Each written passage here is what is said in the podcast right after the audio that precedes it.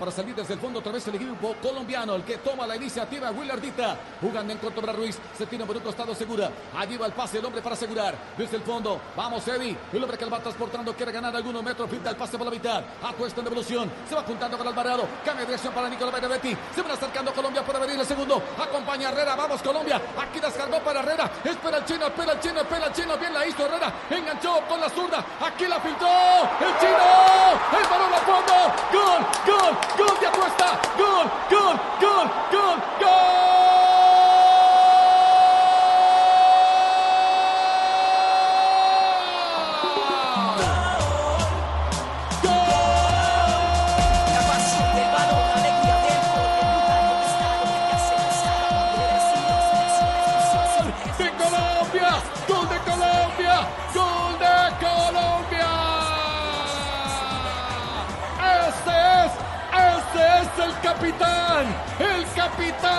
ese barco. Atuesta, el pase filtrado de Edwin Herrera, toda la hizo, lo sacó a pasear, llegó a Tuesta y la mandó a guardar. Un gol que ilusiona, un gol que invita a soñar, un gol que invita a creer.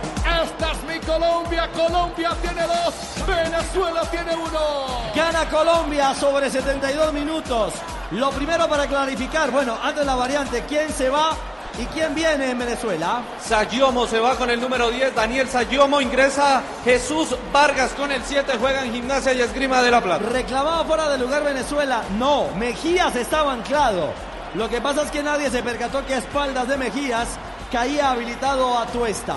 Y qué claro Benedetti y en esta sí acertado Herrera, profe.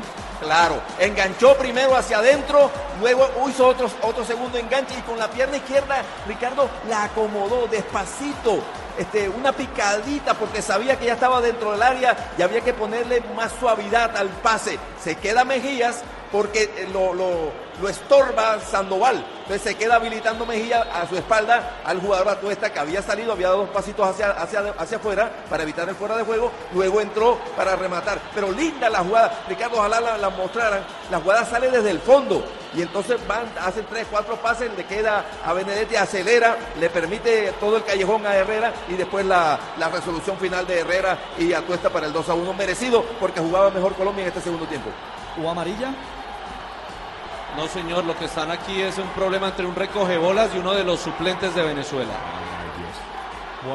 Llega Colombia Codere para darte la bienvenida. Te regalan bono de 80 mil pesos. Yo voy con Fabito. Entra en codere.com.co, regístrate y juega en la casa. Apuesta, nos va en el mundo. Autoriza con los juegos. Estamos en Blue Radio. Primero y la manda libre. más. Viene el tiro libre. O que se va cobrando en corto, va buscando Soteldo, busca el ángulo de tiro. Aquí la va buscando para la mitad. Hiciste Rivas, se quedó sin ángulo de tiro. La bola que impactó en la humanidad de Edwin, de Eddie Segura.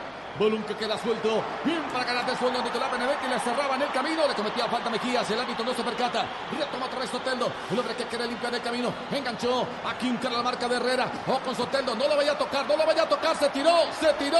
Se tiró Soteldo. Le dice el árbitro. ¡Ey! ¡Ahí no hay piscina, mi La- hermano! no, las piscinas olímpicas están cerquita. Ah, De este claro. Allá al Pasando la lado, calle. Pasando la calle, al frente en el Se barrio Cuba. escenario. En el barrio Cuba se puede lanzar maravillosamente Soteldo.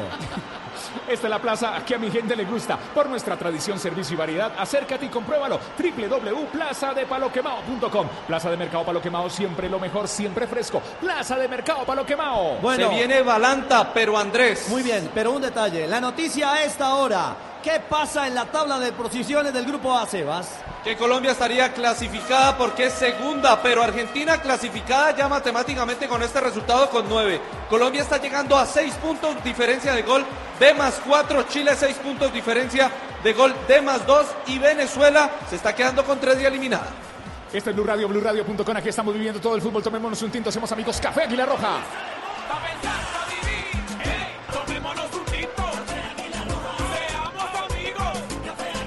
Un mundo en constante transformación Ojo. requiere líderes. Gana La va Colombia. robando Colombia, atención, la va robando Colombia. Espera Carrascal. Quiso descargar para el chino. Se demoró para descargar esta pelota. La pelota que se estrella en Mejías. Iba corriendo ese balón. Ahora es Cáceres. El balón para la mitad. Riva para acompañar. Cáceres que se muestra. Se va mostrando y barre. La tiene Venezuela. La Universidad de la Gran Colombia te forma en las competencias, competencias para la cuarta revolución industrial. Universidad de la Gran Colombia, una experiencia de vida. Cuarta revolución industrial, la 4.0. Aquí está Blue Radio con la Gran Colombia.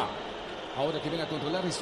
Aguanta la marca de quién de Alvarado. Se viene acercando a Cuesta. Oh, que el pase va en dirección de Navarro. Se viene acercando el, equi- el equipo colombiano para salir desde el fondo. Nicolás Benedetti jugó por la mitad. Allá está chino Sandoval. De nuevo para Nicolás. Se estaciona. El hombre que sabe. Ahora en devolución. Herrera que acompaña un poco retrasado. Está Willerdita. Prefiere hacer un cambio de frente. Bien. Abriendo la cancha por el otro sector del campo. Vamos, Gabriel. Se viene Gabriel Fuentes. Le quiere ganar algunos metros. Quiere jugar mucho más arriba. Acompaña por ese sector. Quien Carrascal. Se estaciona. Otra vez para Gabriel. Gabriel Fuentes que hace el equilibrio cerca de la línea lateral. Encara la marca de Bonilla. Lo obliga a entregar por el medio. Le clausura la salida. Recupera arriba. Se espera Ibarra. Aquí va buscando la pelota Sotelo. Otra vez por parte del seleccionado venezolano. Se va marcando Rivas. Se dan de vuelta. Espera Hurtado. La tiene Soteldo. Soteldo que descarga por el medio para Rivas. O que se viene acercando el conjunto venezolano. Quiso tocar de primera Cáceres. Viene a corregir desde el fondo.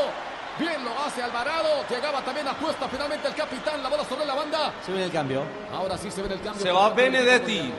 Se va Nicolás Benedetti con la camiseta número 10. Ingresará con la 6 Andrés Balanta, segundo cambio en Colombia. Y va a ingresar el número 20 López, Aitor López en Venezuela. Marcamos el tiempo, tiempo, tiempo, tiempo de juego. Llegamos al minuto 75 de partido. Marca, marca, marca, marca, marcador. Colombia tiene dos, Venezuela uno.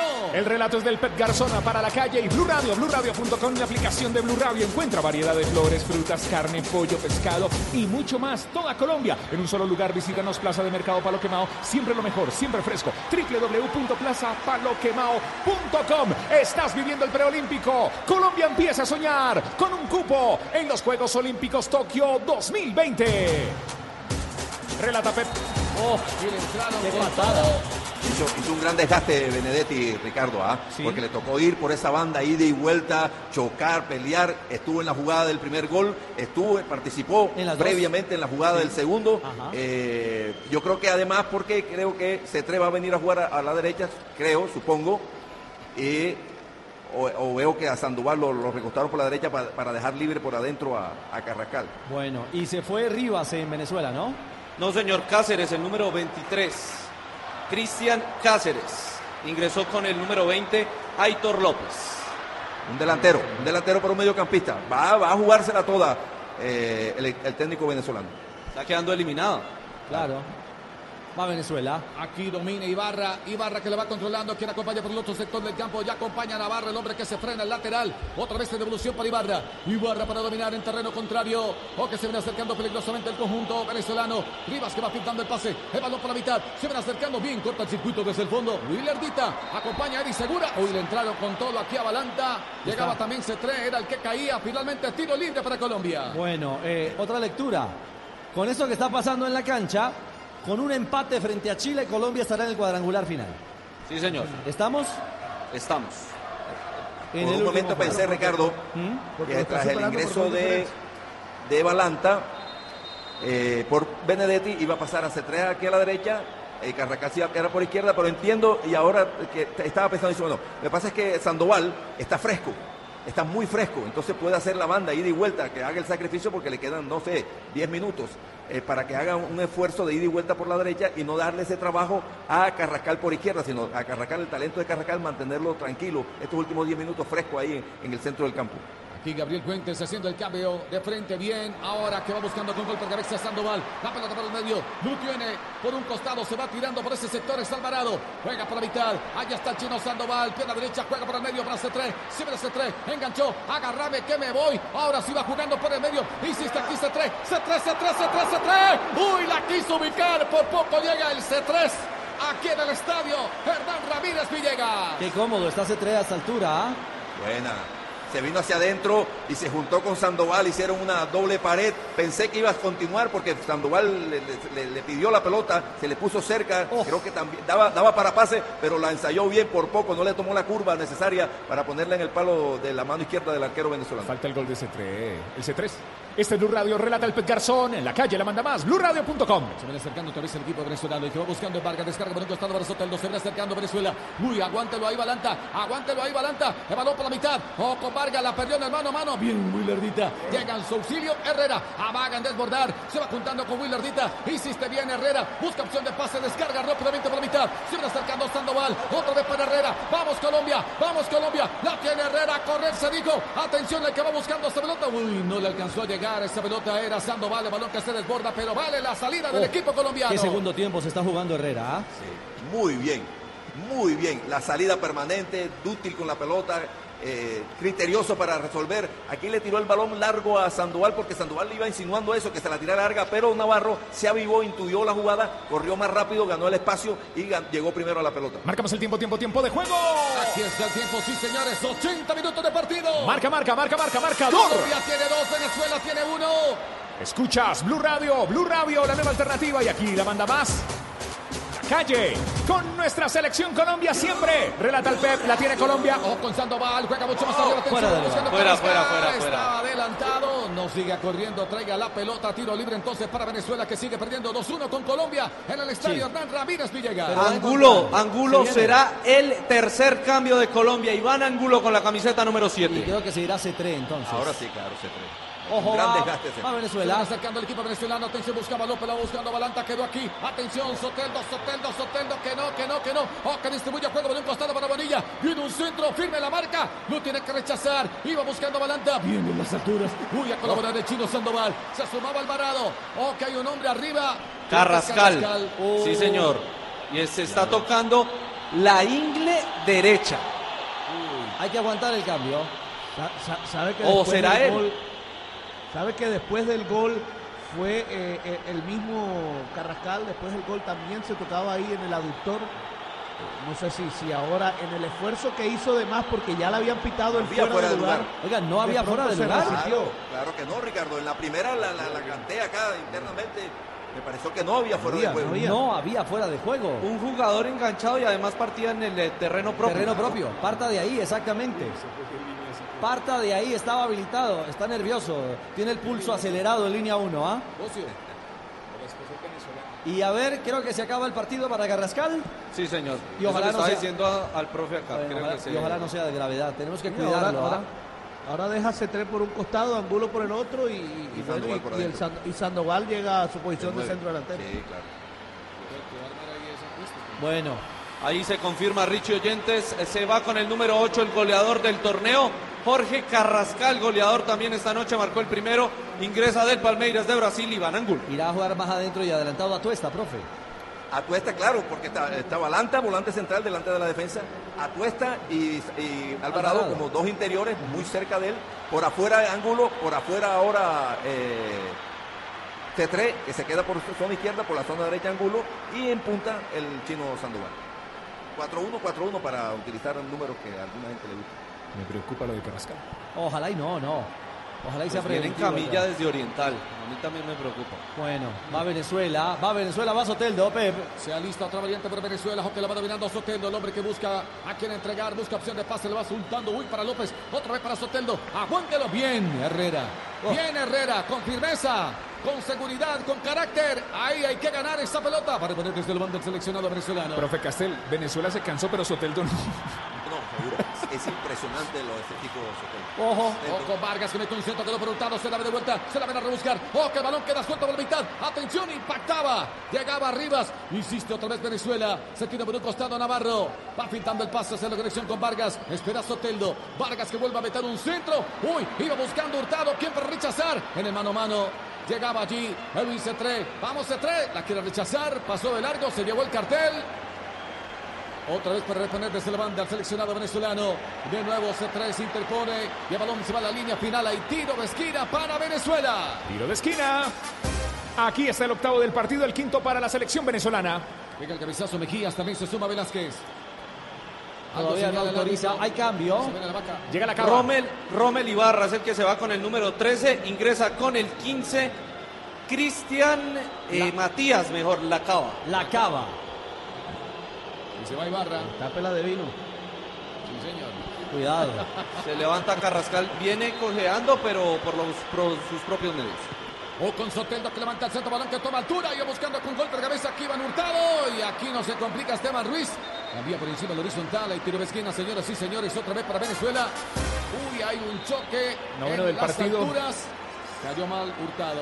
Y hay un hombre del seleccionado colombiano. Se para el juego. Noveno del partido, sexto para Venezuela. ¿Quién es atendido? Así es, Jan. El jugador de Boca Juniors. Y también otro que no se cansa de el ¿no? chino El Sandoval. tanque ese, ¿no? Sí. pero en el segundo tiempo fue muy bien controlado por las paredes centrales. Obviamente que todo el equipo venezolano perdió energía, él también termina aislado porque él es el centro delantero, le ganó ya Vita, Segura, le ganaron algunos balones aéreos, lo anticiparon. La verdad ya en el segundo tiempo no, no fue tan importante como en el primer tiempo. Es que lo anticipa Sandoval y cuando gira el cabezazo termina chocando con la cabeza del atacante colombiano. Por eso sale Hurtado. Está Grogui Hurtado. Tiene que abandonar el terreno de juego. Le quedan cuatro minutos más la adición al partido. Y ese que es uno de los detalles de Venezuela, así que para ese tiro de esquina. Sí, está bien mareado. Hurtado, Bien ¿ah? mareado, yo, y bien alto que es. Apenas. Para que juegue con las estrellas. Atención va a levantarse el centro por parte del seleccionado venezolano. Espera Mejías, también está Velázquez. Tiro de esquina peligroso. Otra vez Oteldo para cobrar. Llegamos a los 86 minutos de partido. Se levanta el centro. Balón que viene tomando altura. Segundo palo. Buscaba con golpe de cabeza Mejías. El uno que queda suelto otra vez para Soteldo. Aguántelo ahí. Aguántelo. Wheeler llegó también. Gabriel Fuentes. Oh, que va llegando Balanta. Lo tiene Soteldo. Pase atrás. Pedían una mano. Mano. Sí, señores. De la Había vaca. mano. A la cava, perdón. La acaba. No, pero si lo nombras rápido, si va a dar la vaca. La acaba, la acaba, la acaba, la acaba, la acaba, la acaba, la acaba, la. Acelera y no. Bueno. pensando en carne, ¿no? Ay, perdón. Despertó el apetito a Fabito. Siempre fit, nunca fab.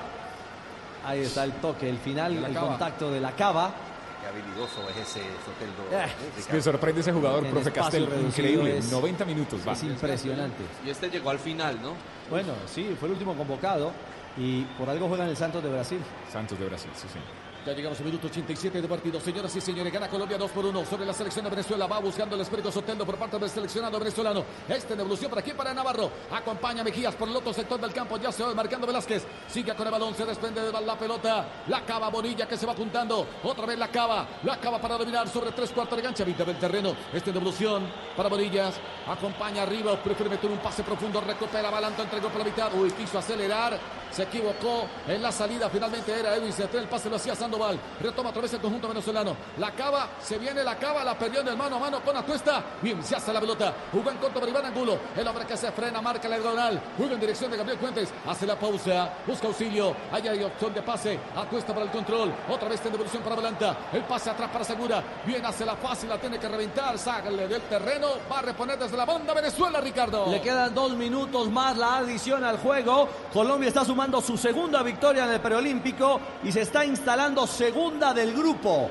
Detrás de Argentina que con nueve unidades ya está certificando su paso al cuadrangular final en Bucaramanga. Otra vez apura Venezuela que se tira por un costado. Es Vargas que marca la diagonal. Encara la marca. Iván Angulo sigue con la pelota. Lo obliga a devolver juego para Rivas. Se adelanta. Ahora Mejías. Espera Velázquez. Va moviendo el espíritu Vargas. Ojo con Mejías. Avanza Vargas. Metieron un pase profundo. Va buscando Hurtado otra vez con el pecho. Intenta darse media vuelta. Bien. Oportuno. Le cerraban el camino. Se hace la pelota. Era insegura. La tiene segura. No se complica. Con seguridad la tiene que rechazar con pierna zurda. Se la ven a rebuscar el chino Sandoval. Se le retrasa un poco la pelota. Va recuperando Velázquez. Se va juntando con Bonilla. Simplemente Colombia se repliega, ataca Venezuela, apura por un costado Rivas, la cava, la cava que le va transportando, prefiere jugar en corto para Rivas. Ojo, ojo con Venezuela, participa Bonilla, un lateral que mete un centro pasado, bien sale el arquero Esteban Ruiz, poñatea, uy, se interpone la trayectoria del balón, llegaba Balanta, retoma otra vez desde el fondo Velázquez, uno pase peligro para el equipo colombiano, corre Herrera, vamos Herrera, se exige y el balón se va a la línea final, hay tiro de esquina, señoras y señores, para la selección de Venezuela. Décimo del partido, el número 7 para Venezuela. Pero Bueno. no puede permanecer después de un rechazo y un rechazo largo como el que le dieron a, a Sandoval y como este último, la defensa, todos los que están en el borde del área tienen, Tienen que que salir, rápido y salir de esa zona para ir a pelear el partido más adelante. Va el capitán América Soteldo. Soteldo para levantar con pierna derecha. Llega el cabezazo Mejías. También se suma Velázquez. Ojo con Hurtado. A referenciar marca, señores. Volanta atento para referenciar. También se levanta al centro. Viene tomando altura. Atención sobre el segundo palo. Uy, aquí quién rechazado. Tiene que hacer Herrera. El que va buscando a esférico. Iván Angulo. Le cerraban el camino. Llegaba Navarro. El balón sobre la banda. Va a reponer el equipo colombiano. Le va quedando un minuto más lo que vaya a agregar Ortega, el peruano. Creo que sobre ese balón a Velázquez. Le quedó muy forzado arriba en el segundo palo. Lo- A lo sumo fue que la, la cabeció y trató de ponerla en algún sitio ahí en- dentro del área, pero para fortuna de Colombia le cayó un jugador colombiano. Iván Angulo, el hombre que quiere limpiar el camino. Adelantó demasiado la pelota. Va retomando desde el fondo Navarro. Está en evolución para Mejías. Pierna derecha prefiere meter un pase muy profundo, improductivo. Bien, irrumpe para ganar con golpe de cabeza Willardita. Va pescando el rebote C3. La va soltando para quién, para Tuesta. Avanza Tuesta, se frena un poco. La quiso filtrar el hombre que caía. Iba buscando también el chino Sandoval. Recupera otra vez el conjunto venezolano. El que le va transportando Va pintando el pase. Distribuye a juego en un costado, señoras y señores. Cinco Ya- más. Uy, cinco más de adición. Bueno, 90 más 5. ¡Vamos! En el estadio Hernán Ramírez Villegas. Sigue ganando Colombia 2 a 1. Herrera para ganar, la va soltando Iván Angulo. Vamos, vamos Iván. Iván descargó para Victoria y quiso armar la sociedad con el chino Sandoval. Retoma otra vez Navarro, se equivoca Colombia. Hay que ser preciso. de cancha. Claro, y lo que le pide Reyes, que esté tranquilo, está fresco. El control de la pelota puede hacer la diferencia. Va Se Venezuela. viene la cava, jugó por un costado. Ojo que viene sumándose López, llega hasta la última línea, metió el centro. Uy, Eddie Segura, firme desde el fondo para ganar. El balón que queda suelto para Gabriel Fuentes que la tiene que reventar. Cae a la mitad del terreno. Agárrame que me voy. Se viene el chino Sandoval haciendo la pausa. Amaga puede descargar. Eso sí, ahora para Balanta. Este que cambia de dirección por un costado para Edwin Herrera. Vamos Herrera, avanza Herrera. Espera Angulo, la tiene Herrera. Marca la diagonal, juega en corto. Allá está chino Sandoval. Descargó para Iván Angulo. Hace la pausa, busca auxilio. Espera chino, espera chino, espera chino. Uy, se, aquí se zambulla Herrera, quedó para C3. Apuntó, sacó el remate. Y el balón por fuera, se va a la línea final. Saque de meta para Venezuela. Le van quedando cuatro minutos al partido. Gana Colombia 2 a 1 Venezuela en el estadio Hernán Ramírez Villegas de Y Pereira. adelanta toda su línea Venezuela. A ver si logra en estos minutos finales encontrar la paridad. Colombia aprovechar la velocidad de Angulo y C3 para el tercero. Ojo con Venezuela, apura Rivas, de nuevo con Soteldo, el que nunca se cansa. Ojo con Soteldo, el que tiene como 20 pulmones. Se viene Soteldo, quiso meter el centro, se cerró. Uy, Esteban Ruiz al primer palo. Qué susto. Toma aire, toma aire. Bien, Este es Blue. Radio, BlueRadio.com. Nos tomamos un tinto todos. Somos amigos Café Águila Roja.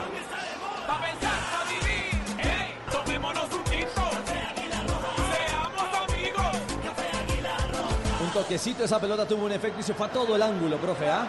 Uy, va Colombia. La gana chino Sandoval. Descargó para Iván Angulo. Hacelo Iván, hacelo Iván, hacelo Iván, hacelo Iván. Uy, enganchó con la zurda, impactó. El balón muy ancho, le faltó dirección y puntería.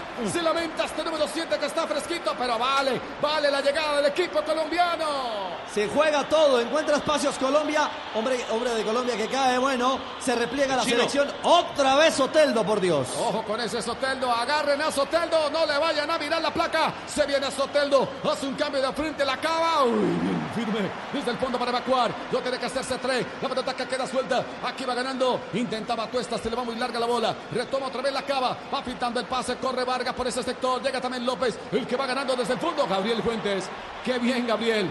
Con esa simpleza hay que hacerla fácil. Allá está C3. Espera Gabriel Fuentes. El que viene a dominar esa apuesta. Hace la pausa. El balón atrás para Eddie Segura. Cambia de dirección. El balón que se desborda para reponer el equipo venezolano. Le van quedando dos minutos al partido, Ricardo. Richie, menos mal la acaba, entró tarde, que es como el socio de Soteldo. en este Bueno, vamos partido. a ver qué pasa ahora por derecha otra vez. La pelota es de Venezuela. Rivas para López, apura López en la salida. Había una falta del atacante sobre Sí. el defensor. Sí, inquietando allí Edwin C3. Qué partido el de C3 para colaborar en el sector defensivo. Sacrificio absoluto. Qué entrega la de C3. Ah, se ha multiplicado. Qué generosidad, exactamente, Sí. profe. adelante, arriba, ha decidido en, en ataque un par de veces algo desesperado, pero después se recupera la posición, persigue, ayuda a Fuentes, va y salva un cambio de frente, se tira al piso, busca pelea, es realmente muy generoso el esfuerzo físico de, de este chico C3 esta noche. La plaza de Palo Quemado, esta es la plaza que a mi gente le gusta. Por nuestra tradición, servicio y variedad, acércate y compruébalo. www.plazadepaloquemado.com Plaza de Mercado Palo Quemado, siempre lo mejor, siempre fresco. Minuto Amonestado- 90 más 4. amonestado en Venezuela. Sí, señor Velázquez y también en el ataque que tuvo Colombia fue amonestado Mejías por haberle pegado al chino Sandoval. Es decir, que los dos de Venezuela se perderán el último juego. Los dos Los centrales. dos centrales, eh, eh, claro, para precisar. Le va quedando un minuto el partido. Ojo con Varela para el despeje, con pierna zurda. Ahí a rechazar. Ojo, que no queda el rebote. El que va corriendo por esa pelota en la cava. Quien engancha Ahora Gabriel Puentes lo obliga a entregar por la mitad. Hace la conexión. Espera a López. Se ven acercando ahora Rivas. Ojo con Venezuela. Viene un centro. Pasado, pasado, sí, pasado. Se fue ese balón a la línea final. Las silbatinas total en el estadio Hernán Ramírez Villegas. Ahí saque de meta para Colombia. Gana Colombia 2 a 1.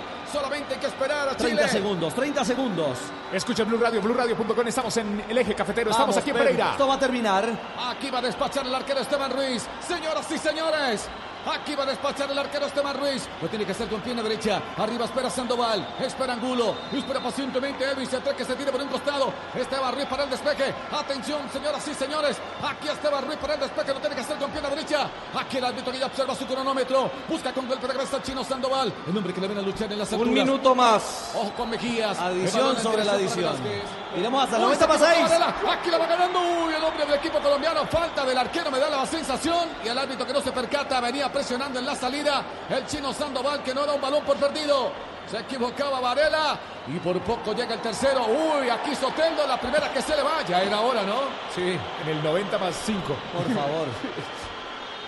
Arriesgó allí Varela por poco y queda con posesión de la pelota el chino Sandoval. Ahora sí, 30 segundos para terminar. Herrera para hacer el saque de mano. Le corresponde al equipo colombiano. Es defensivo. El quien acompaña por la mitad. Alvarado. Seguimos marcando Balanta. El balón en dirección. Ahora de Sandoval. Pero con falta, dice el árbitro. Es lo que señala. Inmediatamente se levanta Arturo Ortega a reclamarle al árbitro Ortega. Otro tiro libre para Venezuela. Uy, va a cobrar Varela. Puede ser la última acción del juego. Señoras y señores, el tiempo está cumplido. Varela para cobrar, puede descargar para Navarro. El hombre que avanza. ¿Quién para referenciar? Aquí metió un balón al área. ¿Quién para el rechazo? Aquí aparece el arquero. Quédese ahí, Esteban. Quédese ahí. Y aquí el árbitro. Señoras y señores, Kevin Ortega del Perú. El árbitro le pone punto final al compromiso. Ganó Colombia. Ganó Colombia, dos goles por una Venezuela y Colombia sueña, Colombia se aferra a esta ilusión de estar, ¿por qué no en unos Juegos Olímpicos? Estar en el cuadrangular final, solamente falta un rival, se viene Chile el día jueves y usted lo puede vivir aquí en Blue Radio. El relato es del Pep Garzón, pura emoción. Colombia 2, Venezuela 1. Aquí en Pereira, Blue Radio, BlueRadio.com. La calle, como siempre, acompañando a mi selección Colombia. En Pereira, Colombia se levanta 89.2 FM. Saca tu bandera, hoy juega Colombia. Quiero los comentarios de Ricardo Rego, quiero los comentarios del profe Castel, de Fabito Poveda. Qué partido, qué sufrimiento, qué selección venezolana tan fuerte la que vimos el día de hoy, Richie. Bueno, eh, lo cierto es que Colombia mejoró ostensiblemente en la parte complementaria, al punto que encontró el segundo gol, el de Atuesta, para la victoria. Y más allá de eso, creo, profe, que cuando necesitó meter temperamento, sacar carácter, lo logró Colombia. Es decir, hay momentos ante rivales como Venezuela que hay que jugar con una dosis adicional. eh, Bueno, Jan, se más allá del fútbol. pero Bueno, escuchemos a, no a Jan Hurtado, delantero venezolano. Sí, la verdad que fue el- creo el mejor partido que tuvimos en, en el torneo. Lastimosamente no nos dio el resultado que era lo que esperábamos. Y ahora seguir adelante. Se notó mucho el bajón del equipo luego del gol eh, en lo anímico. Sí, creo que eso fue un factor muy fundamental para que pudiéramos perder ese partido. El equipo venía animado con el gol y, y lamentablemente ese error nos, nos perjudicó. Muchísimas gracias. ¿Ah? No, gracias a usted. Ahí estaba, todo el delantero del Boca Juniors, autor del primer gol del partido, pero no le alcanzó justamente a la selección venezolana. Queda eliminada Venezuela, ¿cierto, Sebastián? Sí, señor. Con tres puntos. Escuchemos a Carrascal. Importantísimo deja a Colombia de cara a la clasificación y usted como el goleador del certamen. No, pues la verdad muy feliz porque es una noche soñada, pues la verdad que lo trabajamos y yo creo que hoy se vio reflejado y pudimos sacar la victoria adelante. Ese golpe anímico de irse al camerino con el empate antes de terminar los primeros 45 minutos fue determinante. Sí, fue determinante porque la verdad nos llenó de mucha energía y de mucho positivismo, que sí, que sí podíamos ganar y que sí podíamos buscar la victoria. Y gracias a Dios, pues pudimos hacer otro gol. Que se corrigió en el, en los, eh, en el intermedio. ¿Qué le dijo Arturo Reyes? Pues la verdad que tuvimos unas correcciones, pues este, venía a recibir un poco más atrás, este, porque había mucho espacio y la verdad venía Cetreo, venía Benedetti o venía yo a recibir, la verdad que podíamos sacar la pelota limpia. Felicitación. Gracias, muchas gracias. Ahí estaba Ahí Jorge estaba. Carrascal. Jorge Carrascal con Juan Pablo Hernández, otro hombre del equipo de Blue Radio a esta hora. La victoria de Colombia, que lo certifica con seis puntos, más cinco en la diferencia de gol, Cuatro, más cuatro. más cuatro. Más cuatro en la diferencia de gol. Es la que tiene Colombia, que la tiene en este momento con un cupo al cuadrangular eh, final en la ciudad de Bucaramanga. Viene Edwin el Herrera. lateral colombiano, qué Se partido. usted ah? por esa Oh, banda, las sociedades empiezan a darse frutos. Se encontró con Benedetti, se encontró con Carrascal. Sí, bueno, sabemos que era un partido muy, muy duro por lo que es Venezuela. Eh, Este siempre es un partido el cual se juega como una final, más en un torneo de estos y con la importancia que tenía ese partido. Y bueno, gracias a Dios se nos dio la oportunidad de, de- de sumar estos tres puntos. Eh, como me decías, eh, tuvimos un, un buen trabajo por, por las bandas y, bueno, eso es de todo el equipo. Todo el equipo se, se fajó y corrió y metió y gracias a Dios ganamos. La acción del segundo gol, eh, vemos que el manejo de las dos piernas es determinante. Levantó la cabeza, vio cuando estaba cayendo a tuesta ahí en la 5,50. Sí, claro, eh, es una virtud y le doy gracias a Dios por, por permitirme eh, manejar las, las dos piernas y bueno, una jugada en la cual engancho hacia adentro y veo a tuesta y la tiro y gracias a Dios el balón toca la red. ¿Qué se corrigió en, los- en el intermedio? ¿Qué les dijo el profesor Arturo Reyes que tenían que tener cuidado? No, yo creo que el profe fue inteligente, supimos manejarlas, eh, leer el, el juego de ellos, eh, jugamos con una línea de tres en el medio y bueno, eso cambió un poco, tuvimos más la pelota, supimos aprovechar las bandas y ahí fue que llegó el segundo gol. Gracias, muy amable. Ahí estaba. Sí, fue una asistencia de crack, profe, ¿ah? Eh, picadita. La de Herrera. Entendió que era así. No, no, no podía tirar un centro más fuerte ni con otra parte de, de- del- de la parte del, del pie picadita. Porque, porque ya estaba muy, ya estaba dentro. Permítame, profe, escuchemos a Tuesta, el hombre de, eh, autor del gol de la victoria. A la selección Colombia para buscar la clasificación. Ahora viene el partido frente a Chile, pero lamentablemente, capitán, se pierde su último partido. Bueno, un saludo para todos. Sí, me pierdo el partido, eh, pero no hay nada de tristeza porque se dejó todo en la cancha. Se vive partido tras partido un torneo tan difícil como estos y teníamos que ganar esta final que teníamos hoy. Ahora al que le toque, eh, estoy seguro que va a ser todo de la mejor manera para, para sacar los tres puntos contra Chile y, y irnos a Bucaramanga. Se habló de pronto que la sorpresa la tenían que dar ustedes, eh, como estaba el partido de los volantes eh, de primera línea, y se dio así con la llegada suya pisando área en esa sorpresa. Pienso que eh, depende cómo se va dando cada jugada. En, en ese momento el ataque me proponía ir al frente e ir a posición de 9 y gracias a Dios Herrera tira un centro perfecto para que yo lo pueda atacar. Entonces eh, todo depende de eso, eh, de cómo se dé la jugada, hay que interpretar bien el, eh, cada momento del partido y gracias a Dios hoy lo hicimos eh, de muy buena manera. Felicitación. Dale, gracias. Ahí estaba el capitán de nuestra selección Colombia. Qué bien habla, tú está. Qué bien, qué, qué claro es De con los- la palabra para hablar del Sí, fútbol. sí. El mejor. Y, trata de analizar el juego. Eh, explica cosas. eh, por ejemplo, ahora en esta respuesta eh, me pareció que conoce, que conoce el juego. Es decir, no, no, no, no, no siempre hay que hacer lo mismo, hay que, hay que interpretar la situación del juego y, a- en determinado momento hacer determinados movimientos. No, no, no siempre se puede hacer lo mismo. Cierto. Bueno, eh, vamos a la tabla. Eh, miremos los numeritos. ¿Qué nos dice la realidad de este grupo A al cierre de este intenso juego en el que ha ganado Colombia 2 a 1 frente a Venezuela? La realidad nos muestra, Richie, que hay dos selecciones por un solo cupo, porque ya Argentina está clasificada al cuadrangular final en Bucaramanga, tiene nueve puntos, diferencia de gol de más cuatro. Las selecciones que van a pelear en la última fecha ese cupo son Colombia y Chile. Se enfrentan el jueves a las 8 y 30 de la noche en el estadio Hernán Ramírez Villegas y Colombia segunda porque tiene seis puntos, diferencia de gol de más cuatro. Y Chile es tercera con seis puntos y diferencia de gol de más dos. Ya eliminada Venezuela con tres y Ecuador sin unidad. En la última, en la última jornada descansará Ecuador, ¿no? Sí, señor. O sea, el y va será Venezuela-Argentina, 6 de la tarde el jueves y a segunda hora Colombia-Chile. Venezuela, Argentina.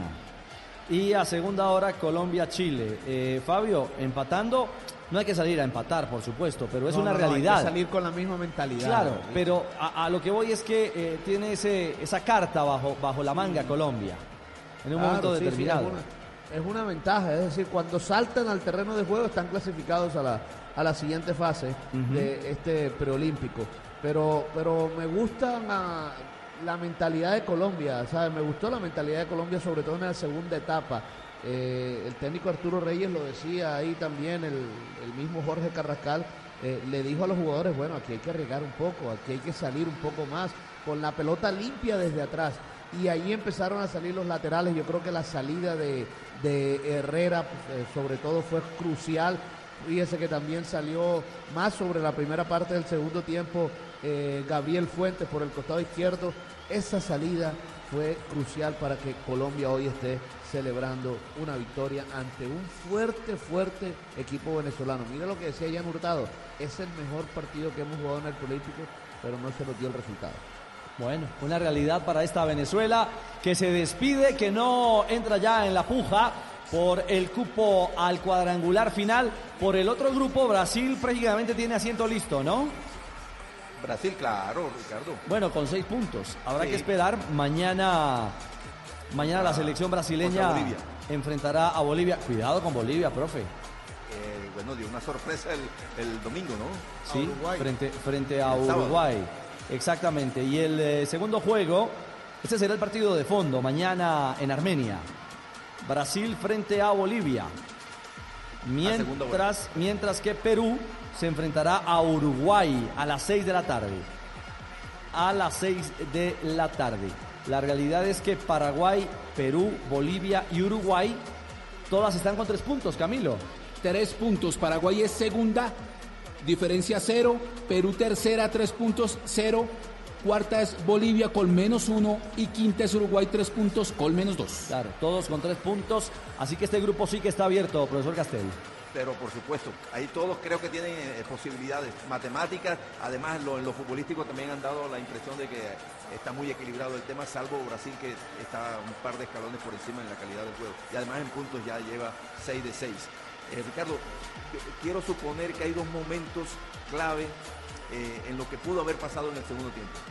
Un gol después de, aquel error de Velázquez, el central, ya sobre la hora, sobre, ya casi sobre el pitazo final, después de haber anotado Venezuela un gol.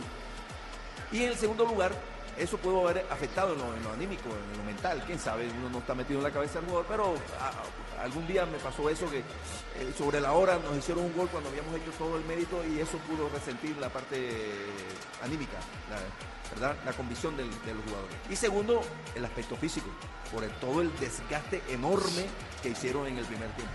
Cuando ya salió, cuando ya no pudieron hacer esa presión con esa energía, con esa vitalidad, con esa agresividad, bueno, ya Colombia no sufrió esa clase de fútbol. Entonces tuvo un poco más de tiempo, tuvo un poco más de espacio para desarrollar por momentos el juego que sabe hacer, que es de asociación, de pases, hasta generar dos Paraguay, Perú, Bolivia y Uruguay todas están con tres puntos, Camilo. Tres puntos. Paraguay es segunda, diferencia cero. Perú tercera, tres puntos, cero. Cuarta es Bolivia con menos uno. Y quinta es Uruguay, tres puntos con menos dos. Claro, todos con tres puntos. Así que este grupo sí que está abierto, profesor Castel. Pero por supuesto, ahí todos creo que tienen eh, posibilidades matemáticas. Además, lo- en lo futbolístico también han dado la impresión de que está muy equilibrado el tema, salvo Brasil que está un par de escalones por encima en la calidad del juego. Y además en puntos ya lleva 6 de 6. Ricardo, yo quiero suponer que hay dos momentos clave eh, en lo que pudo haber pasado en el segundo tiempo. Un gol después de, de aquel error de Velázquez, el central, ya sobre la hora, sobre, ya casi sobre el pitazo final, después de haber anotado Venezuela un gol. Y en el segundo lugar, eso pudo haber afectado en lo, en lo anímico, en lo mental, quién sabe, uno no está metido en la cabeza del jugador, pero a- a- algún día me pasó eso que eh, sobre la hora nos hicieron un gol cuando habíamos hecho todo el mérito y eso pudo resentir la parte anímica, la, ¿verdad? La convicción del, de los jugadores. Y segundo, el aspecto físico, por todo el desgaste enorme que hicieron en el primer tiempo. Cuando ya salió, cuando ya no pudieron hacer esa presión con esa energía, con esa vitalidad, con esa agresividad, bueno, ya Colombia no sufrió esa clase de fútbol. Y entonces tuvo un poco más de tiempo, tuvo un poco más de espacio para desarrollar por momentos el juego que sabe hacer, que es de asociación, de pases, hasta generar dos o tres llegadas antes de- del segundo gol. Ya había generado una con Fuentes por izquierda y una con Herrera por la, por la zona derecha. O sea, ya se acomodó mejor, no sufrió el partido con eh, Hurtado eh, pudo sacar el balón más, más cómodo desde atrás, ya la presión ya no era la misma, ya era más pasiva. Incluso hasta Venezuela hubo momentos del partido donde se tuvo que replegar, porque cuando uno está cansado, cuando ya no presiona bien arriba, eh, instintivamente retrocede, se va a cuidar allá, en el borde del área. Así que Colombia controló el segundo tiempo, salvo los últimos minutos, Ricardo pero por alguna razón, una razón mental. El, equipo está próximo a ganar, faltan cinco minutos, eh, eh, no tiene ni a Benedetti ni a Carracal en la cancha, que son los dos jugadores que, que pudieran dar ese punto de sosiego en momentos como ese. Le quedó Angulo, le quedó C3, que son otros futbolistas, piensan en el fútbol de otra manera, estaban ya defendiendo el resultado. Y bueno, eh, sufrieron un poquito, pero la verdad no hubo una situación clara de gol eh, sobre el remate del partido que Venezuela más por empuje que por fútbol, este, y aún teniendo las ganas y la calidad de ese equipo, eh, Soteldo no, ya no pudo generar el, el empate. Muy bien, eh, profe Castel, vamos a tomarnos un café, café Águila Roja. Pa' pensar, pa' vivir. ¡Ey! Tomémonos un Todos se cansaron menos Jefferson Soteldo. Este es- lo quiero en mi equipo, profe ¿Cómo Castel. le gusta el Uf, Capitán América? El Capitán América. lo quiero en mi equipo. ¿Usted lo quiere en su equipo? Ojo que a Soteldo lo vamos a ver el 27 de marzo a las 3 y 30 de la tarde en el Estadio Metropolitano Roberto Meléndez. Hora y lugar confirmado para el duelo Colombia-Venezuela, primer partido de la eliminatoria a Qatar 2022. Regresamos a Barranquilla, la casa de mi selección Colombia. Sí, señor. Ha sido hoy oficializado ese día y ese horario. Repetimos, viernes 27 de marzo, 3.30 de la tarde, frente a Venezuela. Y el martes siguiente enfrentaremos en Santiago de Chile a La Roja. 31. El 31, exactamente. El 31 de marzo para lo que será la doble jornada de apertura ya de la selección absoluta, la mayor, el equipo de Queiroz rumbo a Qatar El 2022. Estadio Nacional de Santiago. ¿no? Sí, señor, exactamente. Ese será el, el panorama eh, de lo que se nos viene. Es decir, esta Venezuela que seguramente contará con jugadores como Mejías, Velázquez, el mismo Jan Hurtado, el propio Soteldo, sin duda alguna, dentro de la estructura de una selección que mantiene una base, pero que se ha renovado también con estos jóvenes. Bueno, jóvenes con mucho rodaje. Estos sub-23 que realmente hacen una buena labor y que una vez más les ha faltado ese salto de calidad, ese último golpe de riñón, para hablarlo en términos ciclísticos, para meterse definitivamente en la pelea eh, de algo importante, en este caso de un cupo al cuadrangular. Otra vez será para Venezuela que sigue creciendo, nosotros con la alegría de un triunfo y la posibilidad cierta y viva de mirar en la ruta frente a Chile la clasificación al cuadrangular. Será el próximo jueves. Jueves, frente a Chile. Frente a Chile. Sí, 8 de la noche. Y el partido estará aquí. Aquí en Blue Radio. Sí, señor. Aquí en Blue Radio, 8 de la noche arrancamos transmisión, 8 y 30 el kickoff. El equipo deportivo de Blue Radio, el más completo de la radio en Colombia. Esta es la plaza que a mi gente le gusta. Por nuestra tradición, servicio y variedad, acércate y compruébalo. www.plazadepaloquemao.com Plaza de Mercado Palo Quemado. Siempre lo mejor, siempre fresco. Fabito, chao. Chao. ¿En qué está pensando? En comida. Camilo, qué En la está vaca, en la vaca. Cam- Ah, no, en la cava. ¿En qué está pensando, Camilo? En un café. En un café. ¿Usted en qué está pensando, Ricardo Rego? Yo en mis mellizos. Yo en la eliminatoria. Profe Castel, ¿en qué está pensando? Se fue. No, yo estoy aquí, yo estoy pensando ahora. ¿En la esposa? Sí, siempre. Siempre. En la comida, Ojo, profe, diga la verdad, Gentile diga la verdad. Castel. Ah, ah, Chiste interno, recibió el mensaje, ¿no? Muy bien, señoras y señores oyentes de Blue Radio, qué placer. Gracias a Dios podemos estar aquí en estos micrófonos, hablarles, contarles, describirles y agregarle un poco de ánimo al fútbol profesional colombiano, a nuestra selección eh, Colombia también. La dirección es de Javier Hernández Bonet, Ricardo Rego, Camilo Poveda, Sebastián Vargas, Fabito Poveda. El profe Javier Castel. Yo soy Juan Pablo Tibaquira Celis. Una feliz noche para todos. Ya viene Bla Bla Blue. El jueves juega nuestra selección Colombia frente a Chile. Y mañana un resumen de todo lo que ha pasado en Blog Deportivo a las 2 de la tarde. Prometo llegar puntual a tiempo para que no me pase lo que pasó hoy. 2 de la tarde, Bien, 2 en Higuita. punto. me, me quitaron el carnet porque no lo había cambiado. No podía entrar a Caracol Televisión. 2 de la tarde, 2 en punto. ¡Chao! I'm Thomas Paine with the common sense. Came from Egyptian. Gran final para el equipo colombiano que busca pegar hasta Tokio. En Colombia se está jugando el preolímpico. Este jueves, Colombia-Chile. Buscando un cupo a los Juegos Olímpicos de Tokio 2020. Juega en el estadio. Blue Radio, la nueva alternativa. Se vive en Blue Radio. Wow. ¿Qué tal una deliciosa torta? Unos ricos pastelitos, unas exquisitas galletas, un pan calientico, con harina de trigo, los farallones. Y es rico alimento, suave, rendidora, Deliciosa y gustadora. Con el trigo de las mejores cosechas, harina Los Farallones. Calidad y rendimiento inigualable. Trabajamos pensando en usted. A otro nivel cambia. 126 cantantes profesionales fueron seleccionados para llevar su talento a la audición más exigente de Latinoamérica. Canta conmigo. Todo comienza con dos palabras. A otro nivel evoluciona. Con su primera etapa, Canta conmigo. Muy pronto, tú nos ves. Caracol TV.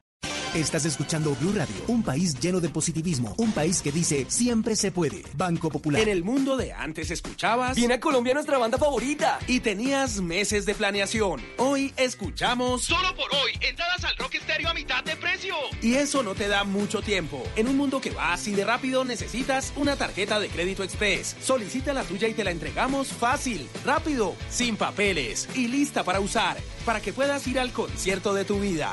Banco Popular. Somos Grupo Aval, vigilado Superintendencia Financiera de Colombia. Esta noche, Bla Bla Blue la sacará del estadio. Sí, señor, porque a eso de las diez y media, después de que termine el partido Colombia-Venezuela, el tercer tiempo estará lleno de cerveza. Y que sí nos esperen en la casa, porque dos maestros cerveceros nos van a enseñar cómo hacer cerveza casera. ¿Quiere aprender cómo? Pues hoy destape Bla Bla Glue. Esta noche, después del partido, no se pierda Bla Bla Blue. Conversaciones para gente despierta. Bla Bla Blue por Blue Radio y bluradio.com. La nueva alternativa. ¿Qué se requiere para una buena conversación? Un buen tema, un buen ambiente, buenos interlocutores, preguntarles a los que saben y dejar que todos expresen su opinión. Cada noche encontraremos los ingredientes necesarios para las mejores conversaciones en Bla Bla Blue. La manera ideal de terminar el día y comenzar uno nuevo. Aquí comienza Bla Bla Blue. Conversaciones para gente despierta. En vivo. Desde el estudio principal de Blue Radio, en Bogotá, Colombia. Aquí está Bla Bla Blue. Con ustedes, Tata Solarte, Simón Hernández y Mauricio Quintero. ¡Ey, ey, ey, ey! Colombia, ¿qué ha pasado? Hola, Muchísimas gracias, muy buenas noches. Bienvenidos a este tercer tiempo aquí en Bla Bla Bla. Vamos a sacarla del estadio después de este partidazo de Colombia. Bueno, sí, a uno les gustó, a otro no les gustó. Eh, No, pues sí, Sí. lo importante Es estar ¿qué? oportunidad, la gloria sea para Dios y la clasificación que está muy cerca o lejos. No mentiras. Bueno, esta noche, de- en ese tercer tiempo, en esta sacada del estadio, vamos a hablar acerca de la cerveza. Así que nos vamos a destapar una porque vamos a echar bla bla. Esta noche vamos a hablar en, eh, en este ratico de aquí hasta las 12 de la noche acerca de la cerveza. Todos los trucos, los tipos de cerveza, cómo se hace, cómo se originó. Y tenemos unos invitados esta noche para todos ustedes. Y obviamente con la música que siempre los acompañamos de aquí hasta las 12 de la noche. Normalmente, bla bla va de 9 de la noche a 12 de la noche. Pero hoy, por el partido y el próximo jueves también que vamos a jugar contra Chile, eh, pues vamos a tener un programa un poquitico más corto. Así que bienvenidos, ponemos buena música, arrancamos de una. Aquí están los coquillos borrachos hasta el amanecer a propósito de la cerveza. Bienvenidos, esto es Bla Bla Blue Conversaciones para gente despierta. Bla Bla Blue.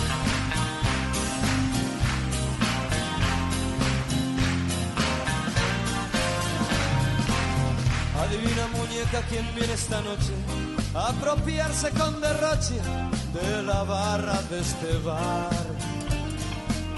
Todavía no perdí el sentido común, no necesito de Freud, ni mi familia huyó al ayo. Solo quiero concentrarme en este lugar. Mucho tiempo, mucho tiempo, más o menos hasta el amanecer. Borracho,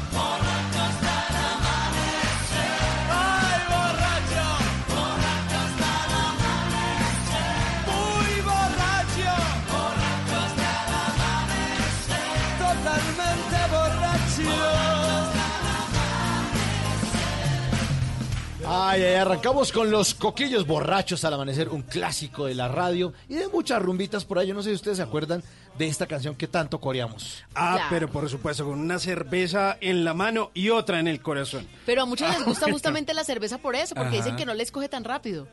Sí, ahí, Porque puede pasarla depende, ¿no? bien. Algunos almuerzan con cerveza. Claro, como toca. ¿Ustedes no? Sí. Yo no, la verdad, pero sí he Ah. visto mucha gente. Bueno, en el asado de pronto más. Más, claro. Pero yo conozco gente que con dos cervezas y listo. ¿Ya está? Ya, ya para Sí, la casa. sí, sí, sí. Es que eso depende. Bueno, también porque hay unas cervezas que tienen distintos grados que otras. También eso debe influir. De eso vamos a estar hablando. Mire que yo al inicio pensaba que los coquillos eran de Argentina y luego pues me puse a investigar y que no, son de la Gran Canaria. Ellos son españoles y este clásico noventero del año 1993 de un álbum que se llamó Ángel Guardián, borracho hasta el amanecer. Y todos los borrachos de mi época ahora son ciclistas. O Ana de Maus. Sigo el método Stanislavski de interpretación. Únicamente preciso una botella de ron Artemi, un enyesque de queso de guía y por supuesto tu ausencia. No simbres tu cintura ni me muestres tus encantos. Ya sabes que noches como esta soy vegetariano, solo quiero. Bueno, entonces vamos a servirla y ojalá que sea bien fría, esa amarga, esa pola, esa amarillita, como usted quiera decirle. Y existen referencias muy, muy antiguas de Sí, la señor. cerveza. Hoy que sí nos esperen en la casa porque vamos a aprender a hacer cerveza casera. Sí, señor, porque existen referencias de que en la remota Mesopotamia pues ya se producía cerveza, incluso se han encontrado recetas de la elaboración de cerveza en escritura cuneiforme, o sea, eso es muy pero muy antiguo. O sea, mejor dicho, cuando usted se dedica a tomarse una cerveza, usted le está haciendo casi que honor a sus ancestros. Exacto, a la historia. no, es- Ahora se volvió el más, el más patriota, pues. No, por, por supuesto, eso es una cosa bien sentida, los que tomamos eh, cerveza. Tanto así que los egipcios le llamaban vino de cebada. Y Claro. luego en, en Bélgica fue muy famosa en los monasterios y los monjes pues eh, se dedicaban a hacer cerveza, hacía parte de esa actividad diaria que tenían ellos. E incluso, mire, tan serio es esto, Tata, que se podía tomar durante la cuaresma. Vea, O pues. sea, prepárese porque ya viene la cuaresma, prepare su petaco. Carne no, pero cerveza sí. Esa vaina, así es, así es. Exactamente. Pues hoy en día, pues eh, hay distintos tipos de cerveza, se producen casi todos los países del mundo e incluso durante el gobierno de Carlos Magno fue la primera vez que la elaboración de la cerveza se hizo, eh, pues se declaró como un oficio. Hay distintos tipos de cerveza, lager, pilsen, abadía, blanca. Mejor dicho, de eso vamos a estar hablando con unos super invitados que tenemos el día de hoy. Tenemos, por un lado, desde Medellín a Juan Chiveles, que es creador de la marca Tres Cordilleras, que tiene una historia buenísima detrás de todo esto y de su amor por la cerveza. Juanchi, bienvenido a Bla Bla Blue. Hombre, muchas gracias, muy, muy queridos por invitarnos. Vamos a hablar de cerveza, que es un tema que nos, que nos encanta, a mí por lo menos. Juanchi, una duda, ¿usted de dónde es? De aquí de Medellín. De Medellín, de Medellín. Ah, bueno, menos Gracias, mal nos sí, hace la claridad. Y tenemos por el otro lado, desde acá, desde Bogotá, a Andrés Barón, maestro cervecero. Andrés, bienvenido. Ah, gran gusto por estar acá. Yo sí bogotano, aunque me confundieron con caleño, pero es por mi esposa. Maestro cervecero, enamorado de este tema. 17 años haciendo cerveza y ahora Mm. pues encantado haciendo cerveza artesanal al lado de Juanchi. O, co- ¿Cómo así maestro cervecero? Porque yo bajo pola seguido y a mí Sí. nadie me dice que maestro. Me dicen, hey, maestro, Sí. la cuenta. Sí, ni una medalla, y mucho menos un diploma de maestro Lo, lo eres en la práctica. no, eh, maestro cervecero, pues eh, el que estudia específicamente para ello. Yo soy ingeniero químico Ajá. y después de eso hice una especialización en Alemania en el tema de cervecería. Bueno, Juanchi, ¿cuántos tipos de cerveza hay en el mundo? ¿Qué tipos de cerveza hay? ¿O son los más comunes? O, o son los más comunes, contémosle a la gente. Bueno, eh, básicamente hay dos familias de cerveza y hay muchísimos tipos de cerveza, 100 o 200. Las dos familias principales son las lager, que son una de esas familias, y las ale, que son otras de esas familias. Las lager son unas cervezas que se inventaron después de que el frío se volvió como más fácil de producir. Las ale eran unas cervezas que se hacían a temperaturas ambiente. Por eso, si ves la historia del mundo, la mayoría de las cervezas se producían en los países nórdicos o del sur, donde el frío ayudaba pues a fermentar la cerveza. Andrés nos puede explicar eso muchísimo mejor porque sabe más de eso, pero ah, en las cervezas ale hay unas 300 o 400 variedades o más y en las cervezas lager algo parecido. Es una cosa complejita, pero cuando se lleva así de a pedacitos, digamos que es fácil de organizar. Pero, pero ¿por qué varían tanto, Andrés? ¿Cuáles, cuáles son las diferencias en, en, en la producción, en el sabor, en, en qué? Cuando, cuando miramos los ingredientes de la cerveza, que son la, la, la, la cebada malteada, cuando es el lúpulo, la levadura que hablábamos ahorita, cuando tú cambias la variedad, cambias las proporciones de esas materias primas o ya no utilizas un lúpulo de una época sino de otra, o utilizas unas cebadas con diferentes niveles de tostación, proceso de maltaje diferente, ya hablas de un estilo de cerveza diferente. Y ahí es donde aparece ese número como el que menciona Juanchi, y que es un número que no se detiene. A medida que estas cervezas artesanales como las que estamos haciendo nosotros ahora eh, se han ido ampliando, se han ido extendiendo, eh, empiezan a aparecer nuevos ingredientes, eh, azúcares alternativos, como el caso de nosotros que podemos hablar de panela. Eh, cuando hablamos de nuevos ingredientes, eh, variedades de café, entonces ya empiezan a haber nuevos estilos alrededor del café. Entonces, esas variaciones en materias primas, en procesamiento, es lo que genera toda esa cantidad de variantes. Ahí estábamos hablando de la ale y la lager. ¿Y la pilsen también es otro tipo de cerveza o esa dentro de cuál está? La Pilsen está dentro de las Lager y ella es la que es originalmente producida en Pils. Eso queda ¿Qué son como Pils? a media hora de Praga, en la Ah, República. Checa. Y de hecho es una gran invitación, si algún día podemos ir por allá. Yo estuve, tuve la, la suerte de estar por allá y ahí uno entiende por qué eh, el estilo de cerveza. Resulta que en el subsuelo de la ciudad hay muchas fuentes de agua que generan paredes frías en ese subsuelo. Estamos hablando como unos 15 metros bajo la, bajo la tierra. Y ahí fue donde se empezó a almacenar la cerveza. Inicialmente era eh, una ruta de escape cuando invadían la ciudad. Entonces era una ciudad fantasma. Entonces la gente que hacía se escondía allá abajo y guardaba la cerveza allá. Y se dieron cuenta que cuando la guardaban allá empezaba a saber diferente, se veía más clara, más brillante.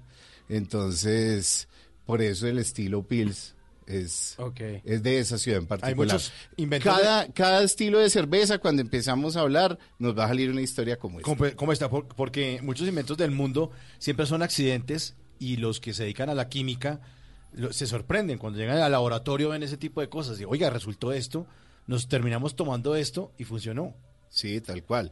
De hecho, esto, co- complementando, complementando lo que decía Juanchi de almacenar en frío, ¿dónde surge? Cuando ellos se dan cuenta que si hacen la cerveza en verano, no sabe tan bien. ¿sí? Y entonces cuando dicen, no, venga, más bien en verano guardémosla y busquemos lo más frío posible para guardarla. ¿sí? Entonces cuando empiezan, cuando buscan enterrarla, buscarla ese subsuelo y eso. Ya hoy día nosotros utilizamos máquinas y equipos para producir frío, pero en esa época no. Pero es, ese fue como el accidente que mencionas tú con el Pero, cual- pero se puede decir que esa cerveza casi que tiene una denominación de origen, digamos, como el queso pipe, o, sea, mejor dicho, si no la hacen ahí, ¿sabe diferente? O sea, la que hacen en ese lugar es única o esa misma fórmula se puede sacar para otro lugar, país. No, hoy día lo que se hace, o lo que hacemos nosotros es simular las condiciones de esos, de esos sitios originales. En cerveza no se maneja mucho la denominación de origen realmente, pero se está trabajando hacia, hacia esa dirección. Ok. Bueno, Juan Chiveles, creador de la marca Tres Cordilleras, cuéntenos cuáles son las cervezas que más consumimos en Colombia, cuáles son como las más comunes. precisamente como para contarles un poquito de dónde nació esto y, y tomando un poquito lo que dije Andrés y contestando desde tu pregunta, en Colombia hace 15 años solamente tomábamos cervezas de ese estilo específico que está hablando Andrés, que es el Pils o el Pilsner, como lo conocen. Y de ahí viene como una pequeña diferencia entre las cervecerías grandes, industriales y las cervezas artesanales.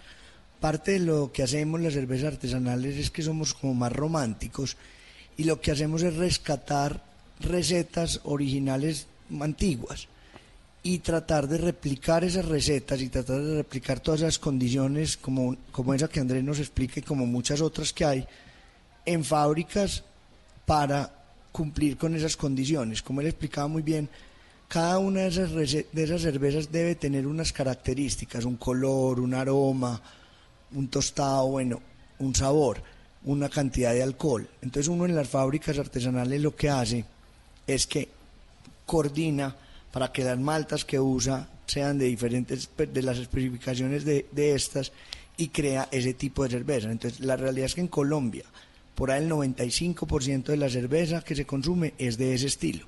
Ahora estamos los artesanales y algunas industriales haciendo otros pequeños estilos de los cuales podemos empezar a hablar cuando ustedes quieran, pero Ajá. para contestar tu pregunta, esas son.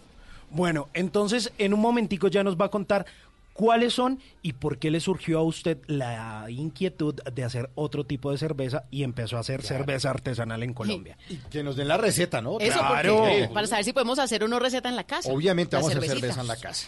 Y hay gente que no solamente se emborracha con cerveza, sino se emborracha de amor, como Cali el Dandy en esta canción nueva de Bla Bla Blue. He cometido el error de pensar que poco a poco yo te iba a olvidar.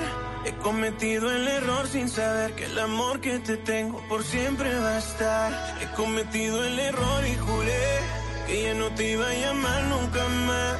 Qué tonto he sido al decir que te olvido si aún no te he sido y de aquí no te irás. Con esas ganas de cada día. Te fuiste lejos, me quitaste la alegría. Qué suerte la mía, míranos qué ironía.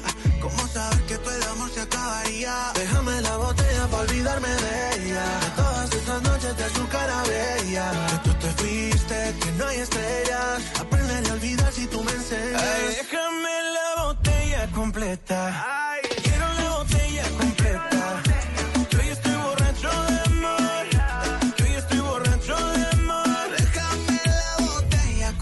Yo quiero la botella completa.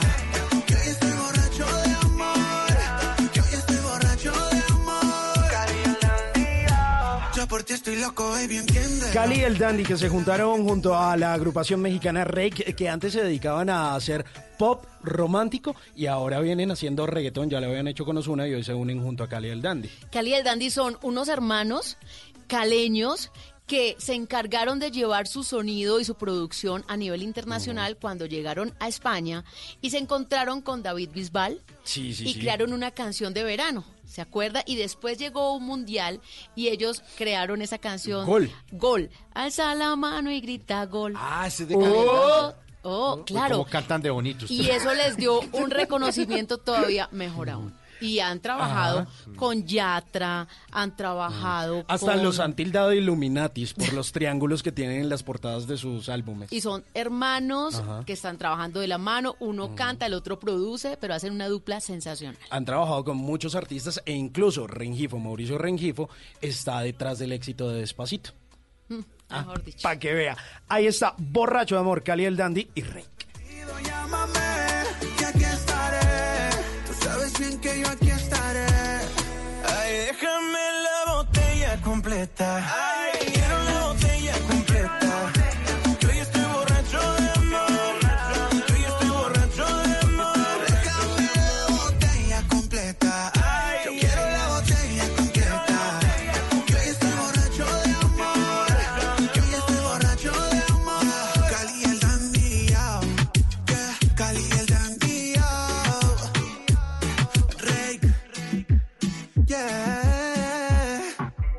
¿Qué planes hay? ¿A qué nos quieren invitar? En Bla Bla Blue, el WhatsApp con Tata Solarte.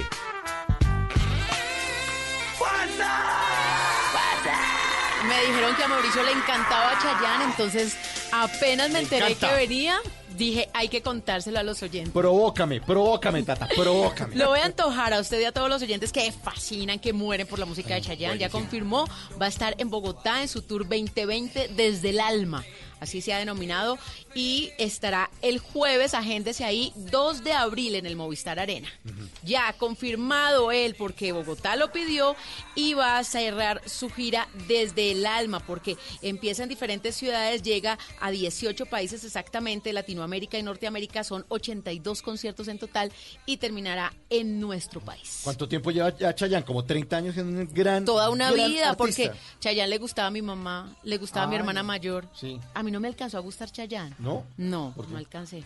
No alcancé, No no, soy de la época de. Chayanne, no. ¿No? A mí ese bailadito ¿Y como para lo que no. bonito, para lo eh? No, ni torero, nada de eso. ¿Torero? Mm, mm. No. Pero hay mucha gente que le gusta. Sí, sí, sí. Por eso aquí traigo el tour Alma Tour 2 de abril en la ciudad de Bogotá.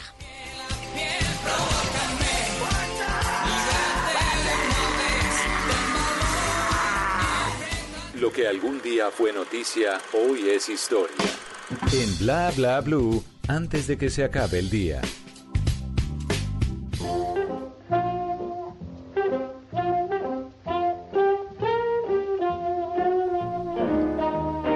Antes de que se acabe el día, vale la pena recordar que un día como hoy, pero del año 2010, se presentó por primera vez el iPad. El iPad es una línea de tabletas diseñadas y comercializadas por Apple Inc. La primera generación fue anunciada un 27 de enero de 2010 por Steve Jobs. El 2 de marzo del 2011 fue la primera o la última presentación de Steve Jobs y se anunció la segunda generación de iPads.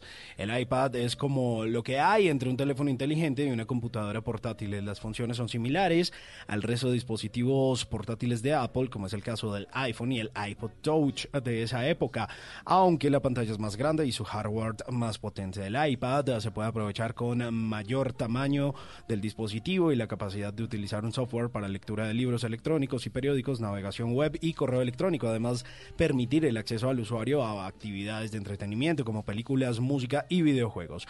La rápida expansión del iPad en todo el planeta obligó a las marcas y anunciantes a adaptarse a este nuevo dispositivo. En el sector del mercado de los eventos se han convertido en una herramienta casi imprescindible por su ligereza, versatilidad y han facilitado las posibilidades a la hora de mostrar catálogos y en eventos como congresos, exposiciones y eventos. Definitivamente un invento de Steve Jobs que le cambió la cara a la tecnología. Antes de que se acabe el día, recordemos justamente una frase de Steve Jobs. Si tú no trabajas por tus sueños, alguien te contratará para que trabajes por los suyos.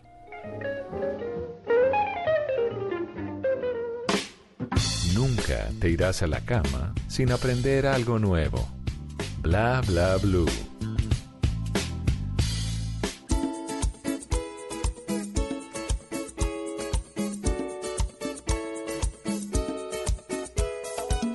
Voy caminando por la calle que solía pasar. Me encontré a una niña que una vez me dio su amor. Ese rostro hermoso con belleza natural.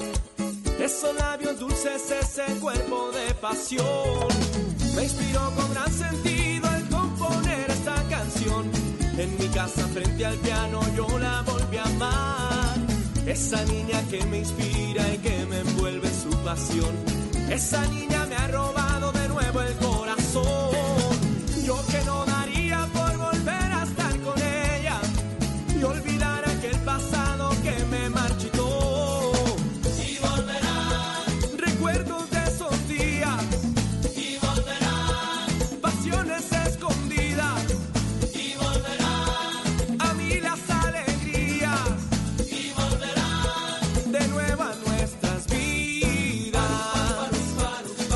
Y ese tercer tiempo del partido Colombia-Venezuela está lleno de cerveza, porque nos acompañan esta noche un par de maestros cerveceros que nos están dando una cantidad de datos interesantes, sobre todo a los que nos gusta este líquido eh, hermoso. Hermoso. Ese vino de cebada. Esa, De- esa niña amarga Sí. que es la cerveza. ancestral. Ancestral. la Vino de cebada. Vino Nah. de cebada. Así le decían los egipcios, ese- Mm. esa bebida ancestral. Es que con una carnecita, con lo que sea. Solita, así. si quiere. pero fría. A mí me, eso, eso le iba a decir. Cuando hay calor, a mí me parece que ahí es donde mejor queda una cerveza. baja bien buenísimo. fría. Como Tanto- dicen en Barranquilla, frías van, frías vienen. Y bueno, quien también se enamoró de la cerveza fue Juan Chiveles, que, oiga, ¿cómo es esa historia de que una cerveza artesanal le cambió a usted la vida cuando vivía en Estados Unidos? Hombre, yo me fui hace 24 años para Estados Unidos y la cerveza que tomamos en Colombia, como hablamos ahorita, es una, era una cerveza muy normalita. Y un día probé una cerveza rarísima y me engomé con eso, me compré un libro de cervezas y me fui a buscar trabajo en una cervecería para poder aprender de esto. Traba- en el principio no me quisieron dar trabajo, trabajé gratis, le- los convencí de que me dejaran trabajar gratis Ajá. para poder aprender. Después trabajé cinco años y medio con ellos, esa empresa se llama Sweetwater Brewing Company. Y en esos cinco años y medio, pues el sueño era venir a montar una cervecería en Colombia para poder darle a los colombianos cervezas parecidas a las que estábamos probando allá. En esos seis años no fui capaz de conseguir los inversionistas, cambié de opinión y emprendí otra cosa. Y al año me di cuenta que esto era lo que yo quería hacer en la vida y entonces me puse a buscar gente, busqué 45 personas y con los 45 montamos a Tres Cordilleras en Medellín hace 11 años y medio. Y eso es lo que, eh, pues ahora ya Tres Cordilleras está celebrando pues sus 12 años y digamos que hay una noticia muy interesante que es que acabamos de abrir la planta en Bogotá. Entonces estamos muy contentos con eso y esa es la historia pues de Tres Cordilleras así rapidito. Bueno, rapidito. Vamos a voces y sonidos y vamos a seguir con este par de maestros cerveceros con buena música, buena cerveza y esta canción de Mauricio y Pablo Dago, que, que también fue invitado aquí en Bla Bla Bla, estuvo aquí el 30 de julio del año pasado. Wow, ¿cómo se pasa el tiempo? Hablándonos de la historia de esta canción, acuérdese. Sí, y además del trabajo que viene haciendo con muchos niños en varias regiones del país. Bueno, en minutos después de voces y sonidos, ingredientes. Alisten los ingredientes porque vamos a aprender a hacer cerveza en casa. de nueva nuestras vidas.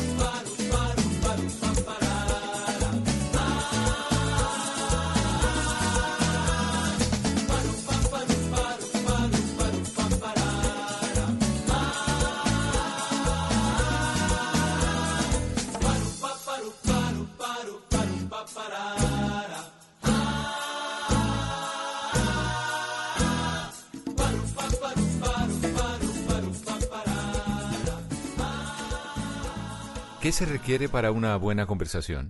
Un buen tema, un buen ambiente, buenos interlocutores, preguntarles a los que saben y dejar que todos expresen su opinión. Cada noche encontraremos los ingredientes necesarios para las mejores conversaciones en Bla Bla Blue. Conversaciones para gente despierta. De lunes a jueves desde las 9 de la noche por Blue Radio y bluradio.com. La nueva alternativa. Voces y sonidos de Colombia y el mundo en Blue Radio y bluradio.com. Porque la verdad es de todos. Ya son las 11 de la noche, 9 minutos. Bienvenidos a esta actualización de las noticias más importantes de Colombia y el mundo en Blue Radio. Y empezamos en Barranquilla porque la defensa de Aida Merlano continúa a la espera de una decisión del gobierno venezolano frente a la posible extradición de la excongresista a Colombia. ¿Qué dice el abogado de la ex senadora Daniela Mora? Una vez conocidas las nuevas fotografías que confirmaron la recaptura de Aida Merlano en Venezuela, su abogado Vladimir Cuadros desde Barranquilla aseguró que autoridades colombianas continúan a la espera de una decisión por parte del Estado venezolano frente a la posible extradición de la excongresista a Colombia. En contra de ella hay una orden de captura internacional. Eso significaría que eh, los países con los que Colombia tiene tratado de extradición vigente, como lo es Venezuela, tendrían que darle curso a, esa petición. El representante de la excongresista barranquillera agregó que los beneficios a los que pudo haber accedido Merlano en caso de haberse entregado voluntariamente a las autoridades quedarían completamente anulados. Gracias, Danielia. Eh, 11 de la noche, 10 minutos. Una difícil situación humanitaria denunciaron defensores de derechos humanos en el municipio del Tambo, en Cauca, en donde se registran operaciones militares. La Defensoría del Pueblo se desplaza hasta la zona para verificar la situación de la población civil. Freddy Calvache. Según la denuncia de la Red de la Vida y los Derechos Humanos del Cauca y el Consejo Comunitario Afro Renacer del MICAI, un miembro de la población civil murió, otros tres fueron detenidos y varios desaparecidos tras los combates que se registraron entre el ejército y guerrilleros del ELN en la vereda Betania del municipio del Tambo. el ejército y un grupo de la guerrilla, de los cuales hay unos desaparecidos. Hasta el momento hemos encontrado un muerto de la población civil. Parece que hay eh, comentarios dicen que hay otra persona muerta que, que ya ha estado haciendo búsqueda con todas las comunidades para buscar los desaparecidos, que hasta el momento eran cinco. Una misión humanitaria de la Defensoría del Pueblo viajó hasta la zona para verificar la situación de la población civil. 11 de la noche, 11 minutos, la Cancillería confirmó que una familia colombiana se encuentra en observación en Filipinas por presentar síntomas similares a los del coronavirus. María Camila Roa.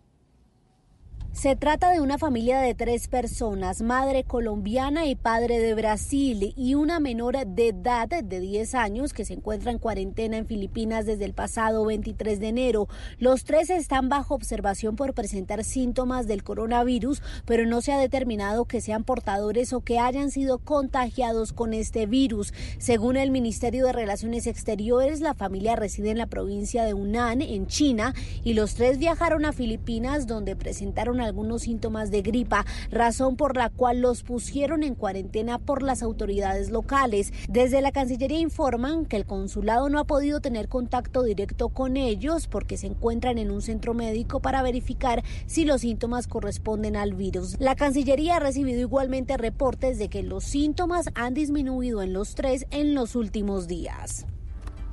11 de la noche, 12 minutos, el presidente del Senado liberal, Lidio García, revivirá en las próximas horas las 16 curules para las víctimas del conflicto, luego de que éstas fueran hundidas en la pasada legislatura por un voto. Kenneth Torres. El presidente del Senado, Lidio García, se reunió con magistrados de la Corte Constitucional, el Consejo de Estado y la Corte Suprema de Justicia, quienes le indicaron que solo faltaría la voluntad política para revivir el proceso y poder revocar la decisión ya tomada de hundimiento y enviar a la Casa de Ladrillo el proyecto que deberá ser promulgado por el presidente de la República, Iván Duque. El presidente del Senado también se reunió con las directivas del Partido Liberal, quienes le respaldaron la iniciativa para apoyar a las víctimas y el desarrollo del proceso de paz, otorgando 16 curules en el proceso a quienes sufrieron del conflicto. En noviembre del 2017, cuando era presidente del conservador Efraín Cepea, se hundió el proyecto de ley que buscaba revivir una de las reformas constitucionales contempladas al amparo del Acuerdo Final de Paz de La Habana, firmado entre el gobierno del presidente Juan Manuel Santos y las desmovilizadas FARC, mediante la cual se pretendía otorgar 16 curules en la Cámara de Representantes a los voceros de las zonas más golpeadas por el conflicto armado. Noticias contra reloj en Blue Radio. 11 de la noche, 13 minutos. Colombia venció 2 a 1 a Venezuela ese lunes en el torneo preolímpico sudamericano sub-23 y dio un paso grande para acompañar a Argentina como los dos clasificados del grupo A a la fase del final a la fase final del certamen. La cifra, autoridades migratorias mexicanas deportaron este lunes a 240 hondureños integrantes de la llamada caravana 2020 en dos aeronaves que partieron desde la ciudad de Toluca con destino a San Pedro Sula. Y seguimos atentos porque varios países preparan la evacuación de sus ciudadanos de China y otros desaconsejaron los viajes a ese país al aumentar la preocupación mundial por la epidemia del nuevo coronavirus, que ya ha causado más de 110 muertos y 2.700 afectados en la nación asiática. La ampliación de estas y otras noticias se encuentra en blueradio.com. Sigan disfrutando de Bla Bla Bla Blue. El mundo está en tu mano. Escúchalo. Noticias de Colombia y el mundo a partir de este momento. Léelo, entiéndelo, pero también opina. Con respecto a la pregunta del día. Comenta. Yo pienso que se puede Critica. Y sí, pienso que... Felicita. Vean que el pueblo lo está respaldando. En el fanpage de Blue Radio en Facebook tienes el mundo y un espacio para que compartas lo que sientes. Búscanos como Blue Radio en Facebook. Tú tienes mucho que decirle al mundo, porque en Blue Radio respetamos las diferencias. Blue Radio, la nueva alternativa. A otro nivel cambia. 126 cantantes profesionales fueron seleccionados para llevar su talento a la audición más exigente de Latinoamérica. Canta conmigo. Todo comienza con dos palabras. A otro nivel evoluciona. Con su primera etapa, Canta conmigo. Muy pronto, tú nos ves, Caracol TV. ¿Qué se requiere para una buena conversación? Un país lleno de buen positivismo, un, un buen país que ambiente, dice buenos siempre se puede. interlocutores, preguntarles a los que saben y dejar que y todos expresen su opinión. Dedicación, mis Cada ideas noche encontraremos los ingredientes. ¿Qué se requiere para una buena conversación? Un buen tema, un buen ambiente, buenos interlocutores, preguntarles a los que saben y dejar que todos expresen su opinión. Cada noche encontraremos los ingredientes necesarios para las mejores conversaciones en Bla Bla Blue. Conversaciones para gente despierta. De lunes a jueves desde las 9 de la noche por Blue Radio y bluradio.com. La nueva alternativa. Gran final para el equipo colombiano que busca pegar hasta Tokio. En Colombia se está jugando el preolímpico. Este jueves, Colombia-Chile. Buscando un cupo a los Juegos Olímpicos de Tokio 2020. juega en el estadio. Blue Radio, la nueva alternativa. Se vive en Blue Radio.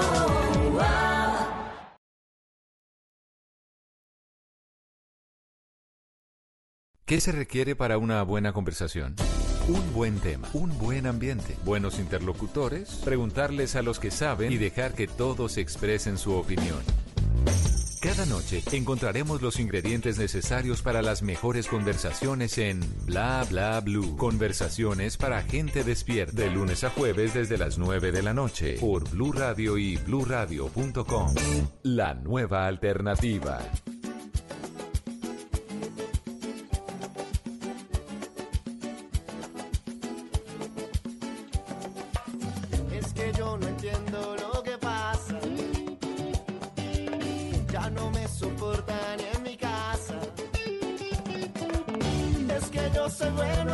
Gozar, que nunca me voy a graduar. En ingeniería ni abogacía. Pero tengo un máster en parranda. Lo saqué de casa en casa.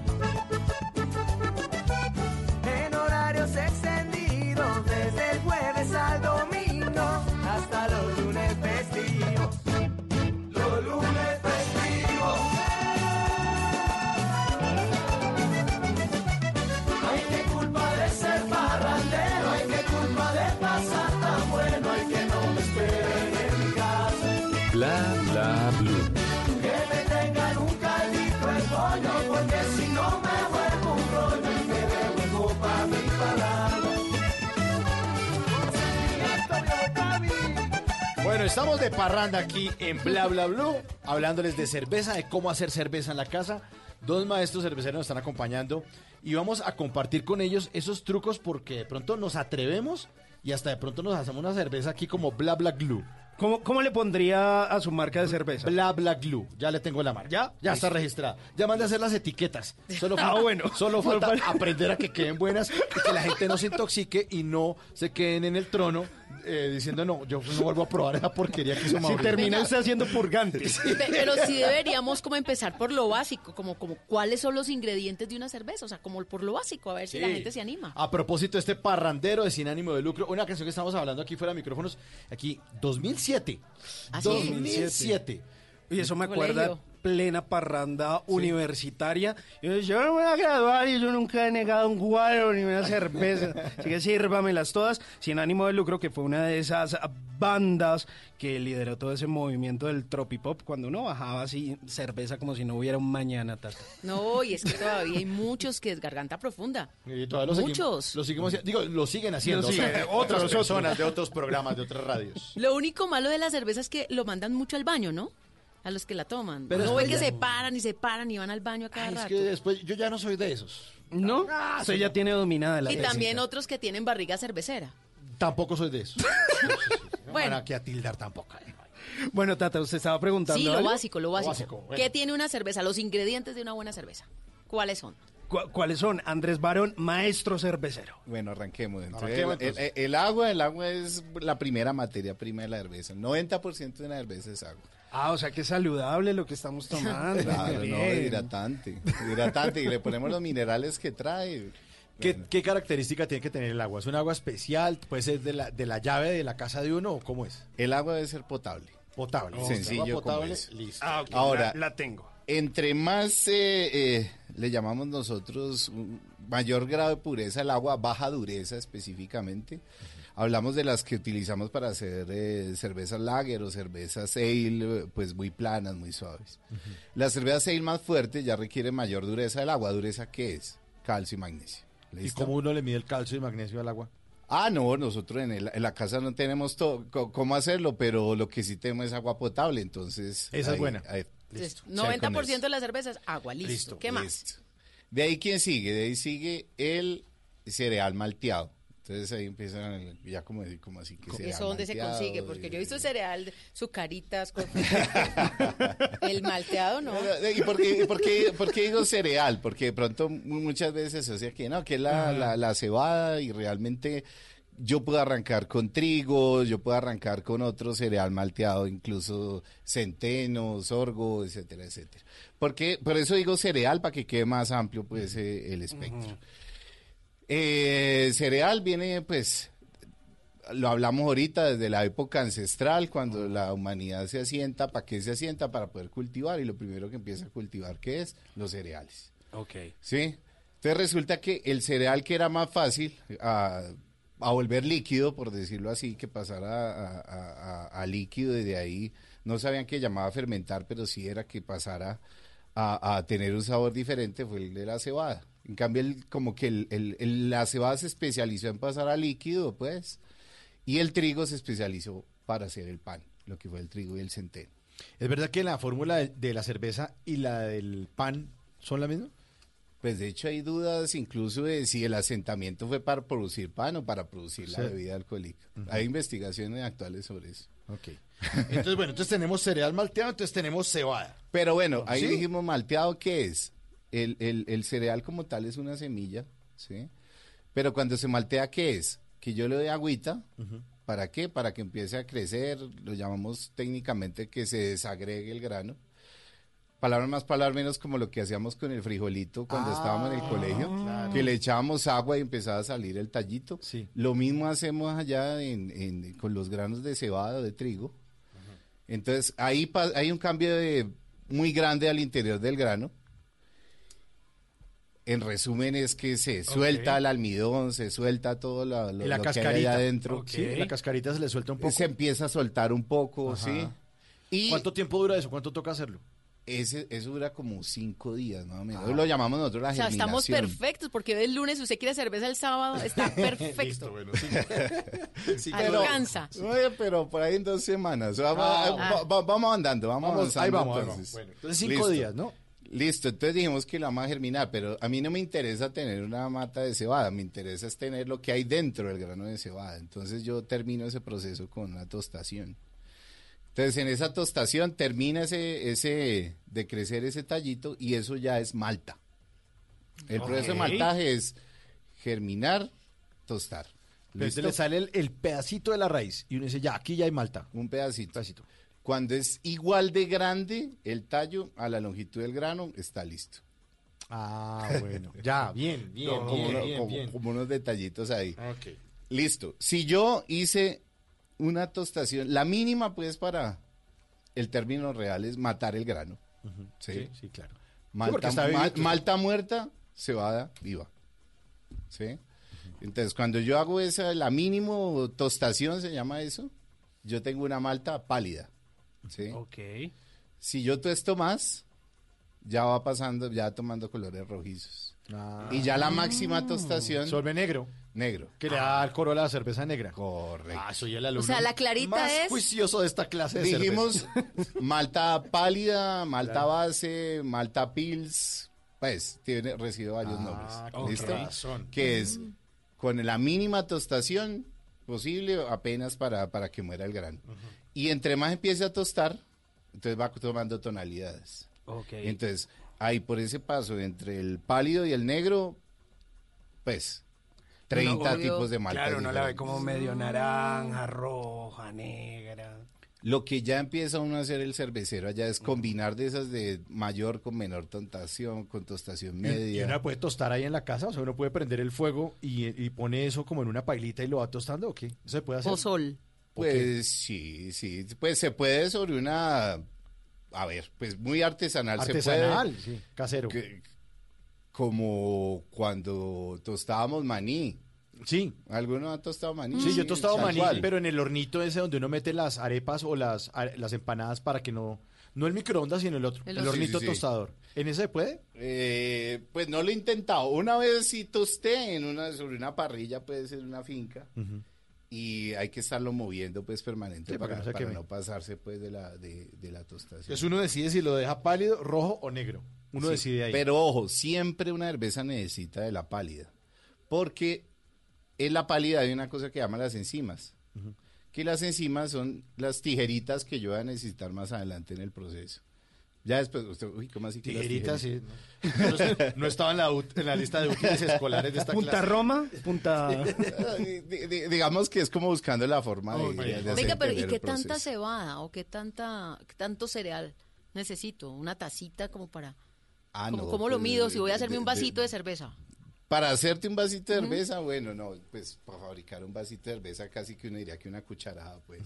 Pero lo ideal sería hacer harta, ¿no? De una vez. Claro. Claro. No, no, la ideal sería hacer el... el Hagamos un petaco, unos- no, pero sí podríamos estar alrededor de un kilo, pues. Un kilo Sí, de... Un kilo para eh, lo que dijiste, pues, un petaco de unos 10 litros, pues. O sea, un kilo de cebada y un kilo de trigo podría ser. Ok. Listo. O, O. sí. O 500 y 500. Ok. Ah, o 400 y 600. Y ahí entre esas variaciones es que empezamos a hablar de los estilos de cerveza. Ah, Ok. Y bueno, y después de la tostación, ¿qué, hacemos? Ah, bueno, después de la tostación ya nos vamos para el proceso cervecero, pues. Ok, ¿y cómo es? Entonces, vamos a molerlo, ¿sí? Ok. Eh, y después de que se muela ese granito, lo ponemos a- a- en contacto con agua y temperatura. Empezamos a calentar. Se muele el grano. ¿Y cómo muele uno el grano? ¿Con el, se- con, con la, con el... Procesador de alimentos. ¿O el procesador o la licuadora o cómo? ¿Cómo se llamará el molino de mano? El que Molino Sí, de ah, como tal. Mo- ¿Con ese se puede? Pues claro. ¿Con el, que Sí, uno- sí, sí. con el del maíz peto? Claro. ¿Que uno le da como manivela? Ah, pero hay que cuadrarlo bien para que me quede la cáscara. O sea, lo importante Porque es que cascarán. No las tan dos. aplastado. Si queda muy aplastado, vas a tener problemas más adelante. Te voy a explicar por qué. ¿Por las, tijeri- Porque las tijeritas?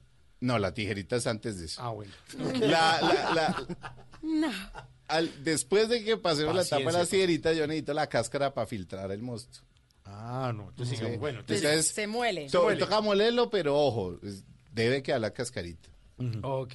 ¿Listo? ¿Se podría macerar o no? Eso que te estoy contando de poner en contacto agua y empezar a calentar, lo llamamos macerar. Ah, ok. Ah, ok, ¿Listo? listo, buenísimo. Listo. Entonces ahí que empieza. Vos lo pones en contacto con, eh, con temperatura, agua, calientas, a una temperatura en particular. Bueno, realmente es un rango entre los 62 y 72 grados. Las tijeritas empiezan a trabajar. Y esas tijeritas, ¿qué es lo que hacen? El almidón que está dentro de la malta es una... Este, hagan de cuenta como una camándula, pues. Ok. ¿sí?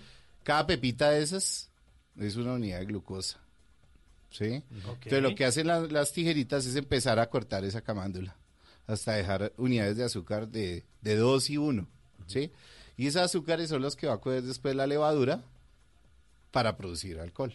¿Sí? Si yo le doy almidón así tal cual a la, a la levadura, no se la va a comer, pues. No la va a procesar.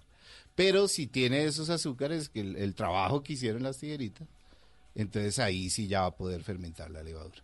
¿Listo? Claro. No sé qué tan claro la no vea, está claro pues. porque fíjese que, que el vino es, es, eh, eh, es una fermentación también, ¿o no? Sí, sí, sí. ¿Cierto? Pero, pero es porque tiene dulce. La uva tiene dulce. Aquí estamos buscando también que haya un, un glucosa para que se produzca la fermentación. Claro, en la uva el, el- el azúcar ya está listo. Claro, porque lo tiene la uva. Claro, en cambio la cebada No está, no Ah. está lista. O sea, hay que Ah. producir ese azúcar. Hay que generar el azúcar. Ah, ok. ¿Listo? Sí. ¿Entonces se calienta a cuántos grados? ¿75? Eh, entre, Entre 62 y 62 72, y 72 grados. Ah. Ya dependiendo la- las diferentes temperaturas que tú utilices, pues nuevamente el estilo sabor. de cerveza. Ah. Después de eso, entonces, se empieza a fermentar, ¿cierto? Después de eso tú terminas el trabajo de las tijeritas, subes a una temperatura donde se inactivan las enzimas, ¿sí? Subes a 76 grados, 76, 78. Y luego de eso empiezas a filtrar. O sea, ¿qué, ¿qué hiciste en esa etapa? Pasaste todo lo que se podía pasar del grano de cereal, de cereal malteado, a agua. Ok. ¿sí? Ah, y esa, ese aguado es, o esa fase acuosa, para ser más técnico, es lo que llamamos el mosto. El mosto. El mosto. ¿Listo? Bueno, entonces ahora ese mosto necesitamos filtrarlo, porque como está, tiene todas las cáscaras, pues. Claro, como cuando uno va a tomar un jugo lleno de... de, de- O sea, de pásele el colador. La fibrita. Eh, pásele el colador. Pásele el haga, colador. haga de cuenta, pues. Ok, listo. Lo que tenemos, pues, es un equipo que simula el, el- el efecto de la, del colador. Entonces, el, la- el- el líquido pasa a través de la cáscara y luego la cáscara queda llena de líquido. Entonces hacemos tal cual como cuando hacemos un jugo. Agüita caliente, movemos un poquito esa cáscara hasta que la cáscara queda sin nada, pues.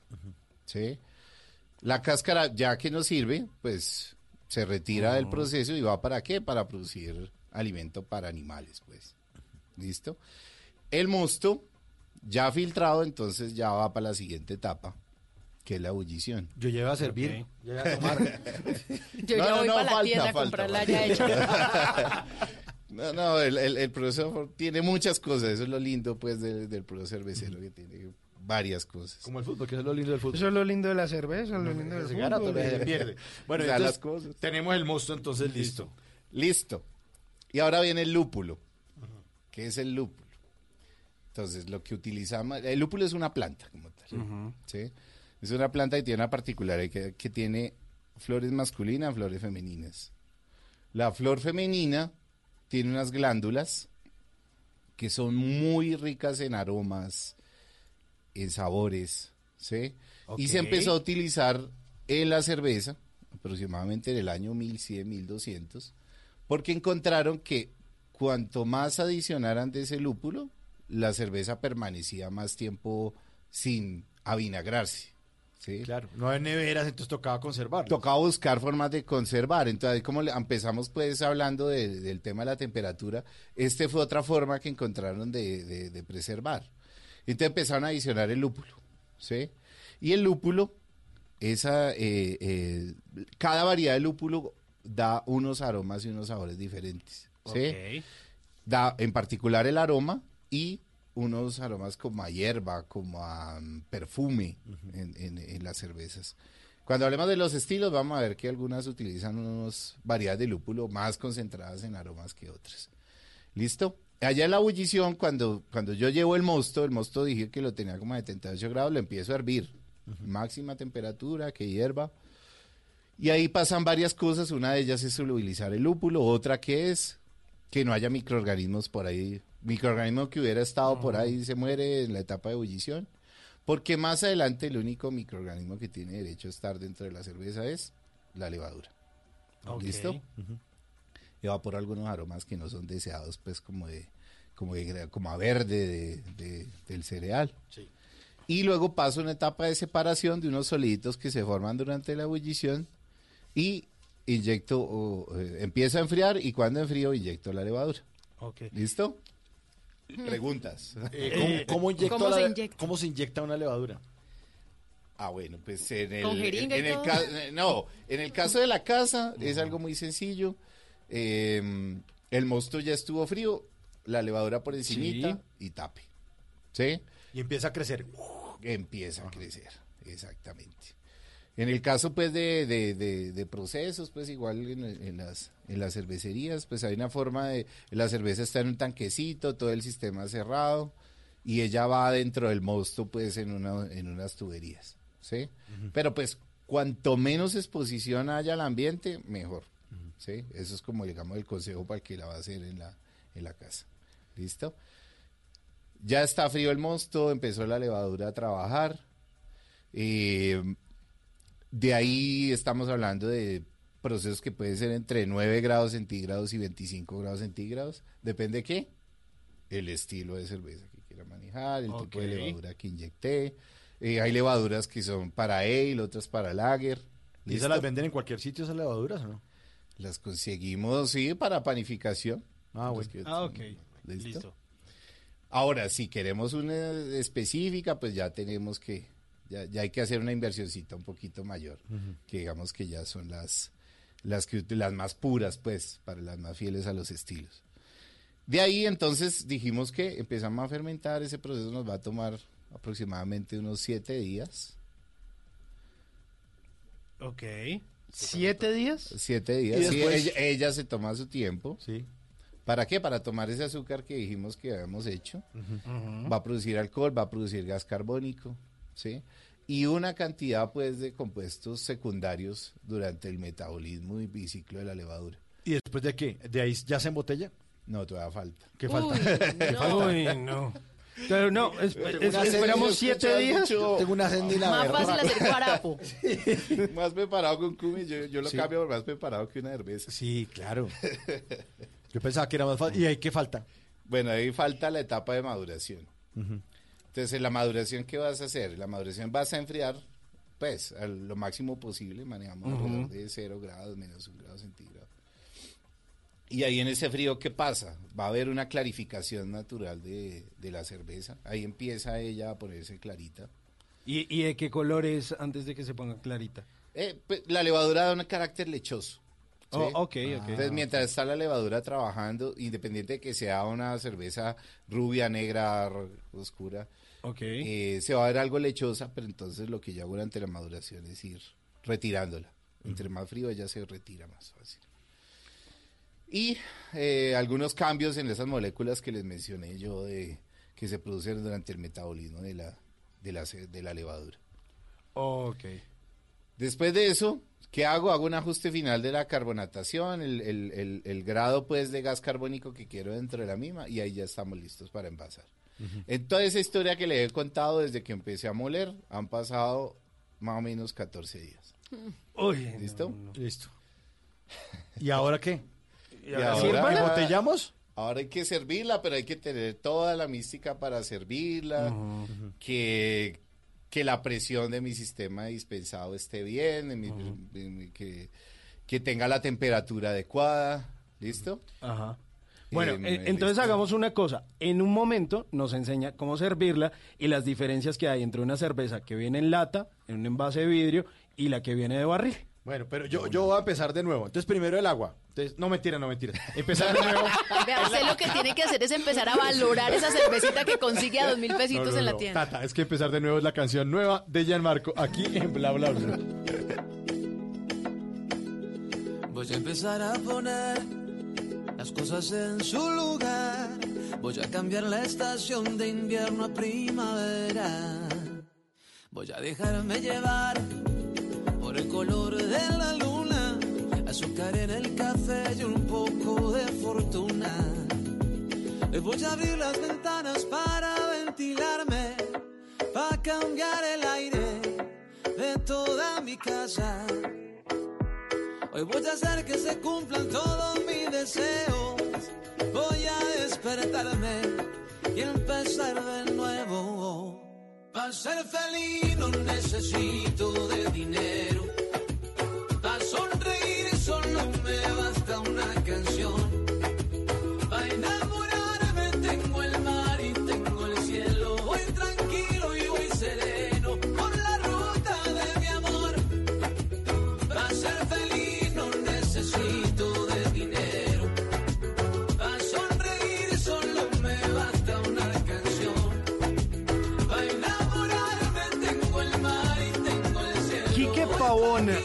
Acompañado de justamente el señor Gianmarco, que estuvo pasando por Bogotá hace un par de meses, estuvo presentando junto a Fonseca en el Movistar Arena, y este peruano que viene haciendo buena música, pues ahí está, Gianmarco, que vuelve con buena música luego de una pausa que había hecho musicalmente, pues regresó y creo que sabe que es lo importante y lo más valioso de Gianmarco, que no reggaetonizó la vaina, sino que dijo, bueno, vamos a seguir haciendo pop. Pues ahí está. Está bonita la letra de esta canción. Está linda, está linda. Empezar de nuevo. Toca empezar de nuevo. Eh, hoy, volvemos a muchos- explicar lo de la Muchos cerveza. empiezan hoy la dieta, muchos Sí, empiezan hoy la agua. cervecita. Bueno, pues ahí está Gianmarco. Empezar de nuevo.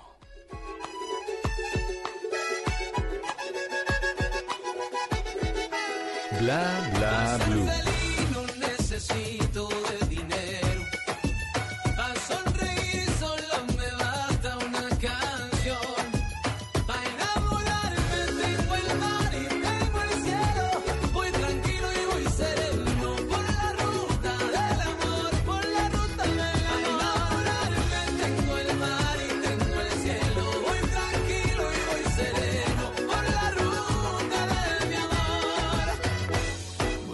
Dejarme llevar por el color de la luna, azúcar en el café y un poco de fortuna. La, la, la, la, y la, y.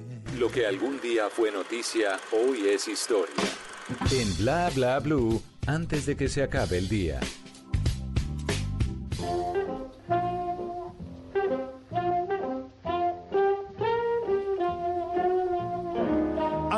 De que se acabe el día, vale la pena recordar que un día como hoy, pero del año 1975, nació Leonel García, cantante mexicano de la banda Sin Bandera. Sin Bandera es un dúo musical formado en el año 2000 por el mexicano Leonel García y el argentino Noel Charris. No, eh, Leonel García tenía la idea de lanzarse como solista y a pesar de su talento en guitarra y voz, su proyecto quedaba congelado en las disqueras. Al mismo tiempo, el argentino Noel Charris debutó en el año 1999 como solista con su primer disco Cita en las Nubes. Pero en el año 2000 descubrieron la fórmula ideal para unir sus talentos. Los dos querían cantar, pero Noel que prefería el piano y Leonel la guitarra, así que formaron Sin Bandera. Adoptaron el nombre Sin Bandera para transmitir la idea de preocuparse por unirse más, puesto que ambos pensaban que la sociedad estaba muy separada y con muchas fronteras. Entra en mi vida fue su primer éxito, es una canción compuesta por ellos mismos y fue el tema oficial de una telenovela mexicana que se llamó Cuando seas mía. Las canciones Kilómetros y Sirena también se convirtieron en éxitos en países como España, Argentina, Estados Unidos, Costa Rica,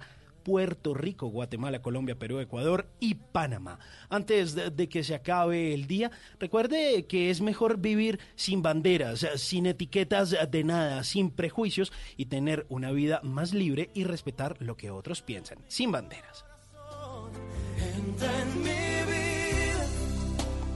Te abro la puerta. Sé que en tus brazos ya no habrá noches desiertas. Nunca te irás a la cama sin aprender algo nuevo. Bla bla blue.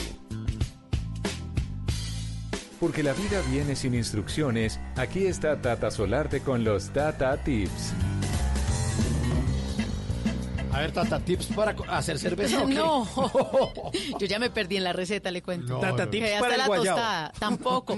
No, le tengo un tata tip para las mujeres, especialmente digo las mujeres, aunque hoy en día uno también ve a los hombres con rayitos. Ustedes han visto que hay hombres que se están haciendo Ah, rayitos también, que para disimular las canas. Pero mire, las mujeres tenemos una condición y es que nos fascina aclararnos el pelo. Cuando hacemos esto en nuestro cabello, pues se va reventando. Aunque uno no lo hace cada mes ni cada dos meses, no, eso se deja descansar un poquito. Y hay personas que se lo hacen cada tres meses, otras cada cuatro meses y algunas hasta dos veces al año. ¿Listo? Lo cierto es que cuando usted se hace decoloración en el pelo, lo más probable es que el pelo se maltrate y muchas veces se reviente. Entonces le tengo una recomendación, un truquito para que el pelo no se le reviente. Así que en este momento lo que ustedes van a hacer cuando vayan ya a la peluquería, porque además uno la cita la saca con tiempo, ¿no? Eso no es una compra de impulso que usted va pasando por la peluquería, ay, me antojé de aclararme, no. De pronto de cortárselo, pero el tema de la decoloración uno sí la piensa. antes. Claro. Entonces, cuando usted ya sepa que al otro día tiene su cita en la peluquería para hacerse cualquier procedimiento de decoloración, esa noche póngase en todo el pelo aceite de oliva. Una noche antes. Ah, ok. Aceite de oliva. ¿Cuál es el propósito del aceite de oliva? Que entre todo ese nutriente a su pelo de tal manera que al día siguiente esté fortalecido y cuando apliquen los químicos en su pelo, pues no se reviente el cabello. Claro, Entonces, de esa claro. manera eh, va a estar fortalecido, pero únicamente con un día de anterioridad. Pero tiene que ser aceite de oliva. Aceite de oliva, No sí, desde el cuero cabelludo hasta la final, hasta Duerma la con raíz. gorro, ¿no? De todas maneras. Y que con el gorrito, claro. La porque- almohada vuelta una porquería. pues bien si es soltero, pero si es casado, pues tampoco le va a dejar a su esposo oler ese, ese olor, Sí. pues, penetrante. Sí, del duerma en la sala. Todo grasosito, no. Se pone su gorrito o se envuelve en papel vinipel, también le puede Ah, funcionar. Aísla el olor y al otro día su pelo va a estar muy grasosito, pero está perfecto porque es hidratado lo que necesita el proceso de coloración para que no se reviente cuando aplique el net químico. Buenísimo. ¿Dónde le pueden consultar más Tata Tips o sugerir Tata En Tips? arroba Tata Solarte, esa es mi cuenta en Instagram, también en Twitter, ahí los leo, ahí posteamos también algunas recomendaciones para que ustedes hagan su vida más fácil. Daddy Yankee en Bla Bla Blue, pose. Pose, pose, pose. Pose, pose. Pose, pose.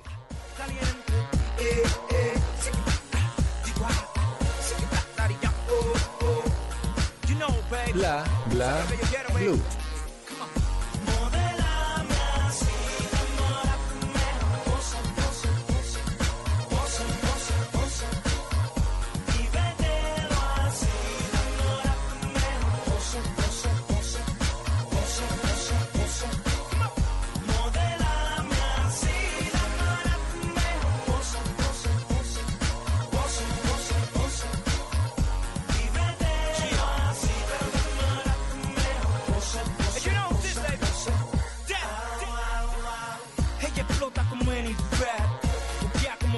The crack. Se ve como Tyra Banks. Es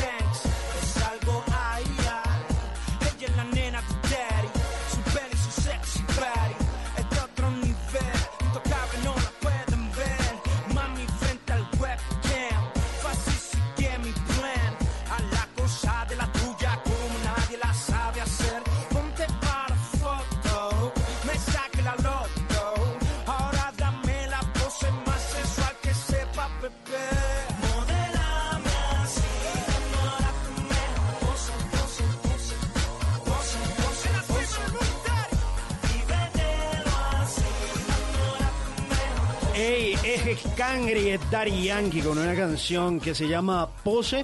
Se estuvo manifestando en redes o- sociales. Eh, Daddy Yankee durante este fin de semana subió una foto el domingo pasado junto a Steve Aoki, eh, el famoso DJ. Pero además de eso subió una foto de Kobe Bryant que pues murió tristemente en ese eh, accidente en el que murió también eh, su hija. Pero no todos son eh, noticias tristes respecto al Cangri, sino que hace muy poco se estuvo presentando en Times Square en ese eh, cuadrito ahí muy famoso por las luces en Nueva York, quizá uno de los lugares más famosos de la capital del mundo, junto a Nicky Jam, con quien lanzó recientemente una canción que se llama Muévelo. Estuvieron haciéndolo para la cadena ABC, un canal eh, o un programa en la mañana que se llama Good Morning America. Y bueno, lo recordamos con esta canción que se llama Pose, aquí en Bla Bla Blue.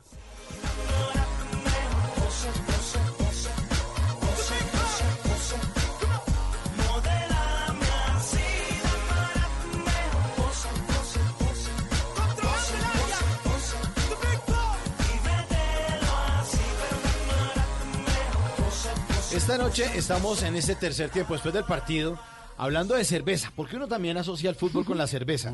Estábamos en el bloque anterior, eh, pues aprendiendo cómo se hace la cerveza, pero yo creo que es mejor mejor averiguar con qué se puede acompañar, porque está creo. largo. Después de 15 días de uno haciendo cerveza en la casa. Pero una preguntita, ¿la cerveza que es sin alcohol es el mismo procedimiento? Ay, ¿O es otra cosa o completamente hacemos distinta? otro programa para hablar. No, es que ya estamos más perdidos con esta receta. Súmale otros cuatro. No, mentira, depende. Hay diferentes técnicas de hacer cerveza sin alcohol. Ok. Eh, una es fermentación interrumpida, ¿sí? Para que no suba el alcohol tanto, pero pues esos son... de la- cerveza pues queda muy diferente, un aroma pues, parecido al mosto. Y otras técnicas nuevas que, consiste, que consisten en destilar la cerveza cuando ya está terminada. Pero sí, empezamos a hablar de esto y nos vamos a otro, otro programa. Otro programa. Bueno, pues póngale cuidado. ¿Cuánto se- tiempo se demora? Más o menos unos 15 días el proceso de elaboración. Ahí va a estar igual. Vamos a colgar este programa en blueradio.com para que usted lo vea. ¿Cuál es la diferencia entre la negra, la rubia y la roja? El tiempo ahí como de tostado, dependiendo del tipo de cerveza y toda la cosa. Y casi que las cervezas se hacen de igual forma, simplemente varía como en los tiempos y temperaturas, ¿no? En eso estamos claros. Y combinación de materias. Y combinación. Listo. Bueno, preguntémosle eh, eh, a Juanchi, que nos está acompañando desde Medellín, a Juanchi Vélez. ¿Cuáles son, eh, digamos, las diferencias principales entre una cerveza artesanal y en las cervezas comerciales que nos encontramos ahí en la nevera de la tienda? Bueno, como te contaba, básicamente los cerveceros artesanales lo que buscamos es hacer recetas como más antiguas, con más sabores. Los- las industriales se dedican a hacer las cervezas ya más conocidas en, en series mucho más grandes. Los artesanales hacemos baches mucho más chiquitas, baches de producción más pequeños. Y casi todos los artesanales tenemos muchas cervezas en el portafolio que saben, huelen y son muy distintas. Entonces, básicamente esa es la, esa es la diferencia más grande entre esas dos. Ok. Y, y Mauricio estaba preguntando que entonces con qué se puede maridar el una acompañamiento. cerveza. Pues, ya la compró. Claro, sí, ya la, ya la compré. Ya porque es que- tráiganos una mulata, una rubia, Sí, una sí, blanca. la que Ya la compró. ¿Y con qué la maridamos? Exacto. Entonces, lo primero que te voy a contar es que maridar es básicamente combinar dos cosas que tienen propiedades a veces similares y a veces distintas y lo que buscan es resaltarse las unas con las otras. Entonces te voy a coger dos o tres cervezas nuestras y te voy a decir más o menos con qué se pueden maridar bastante bien. Te voy a arrancar con la cerveza blanca. La cerveza blanca de Tres Cordilleras es una cerveza que tiene trigo, que tiene unos aromas frutales, pero suaves, muy refrescantes, y va bien con unas comidas también suaves y refrescantes, por ejemplo, con un pescado, con un pescadito eh, no frito, sino cocinadito o con una buena ensalada. Son dos cosas que no compiten mucho, que los sabores frescos están ahí. Después podemos pasar, por ejemplo, a una mulata, que es una cerveza roja con sabores más a maltas, a carameladas.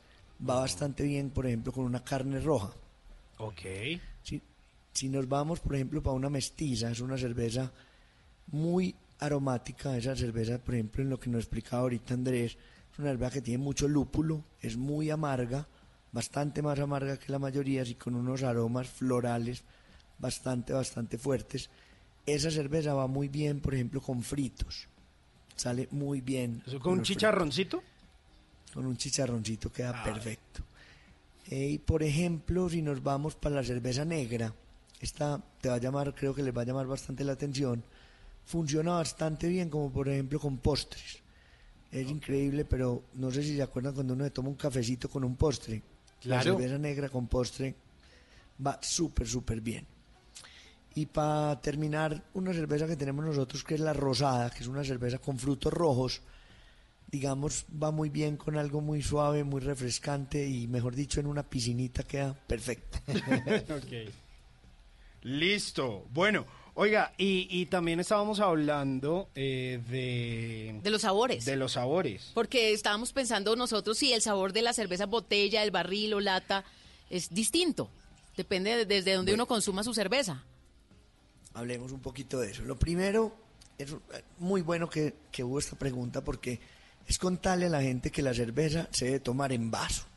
Siempre se debe tomar en un vaso y muy limpio.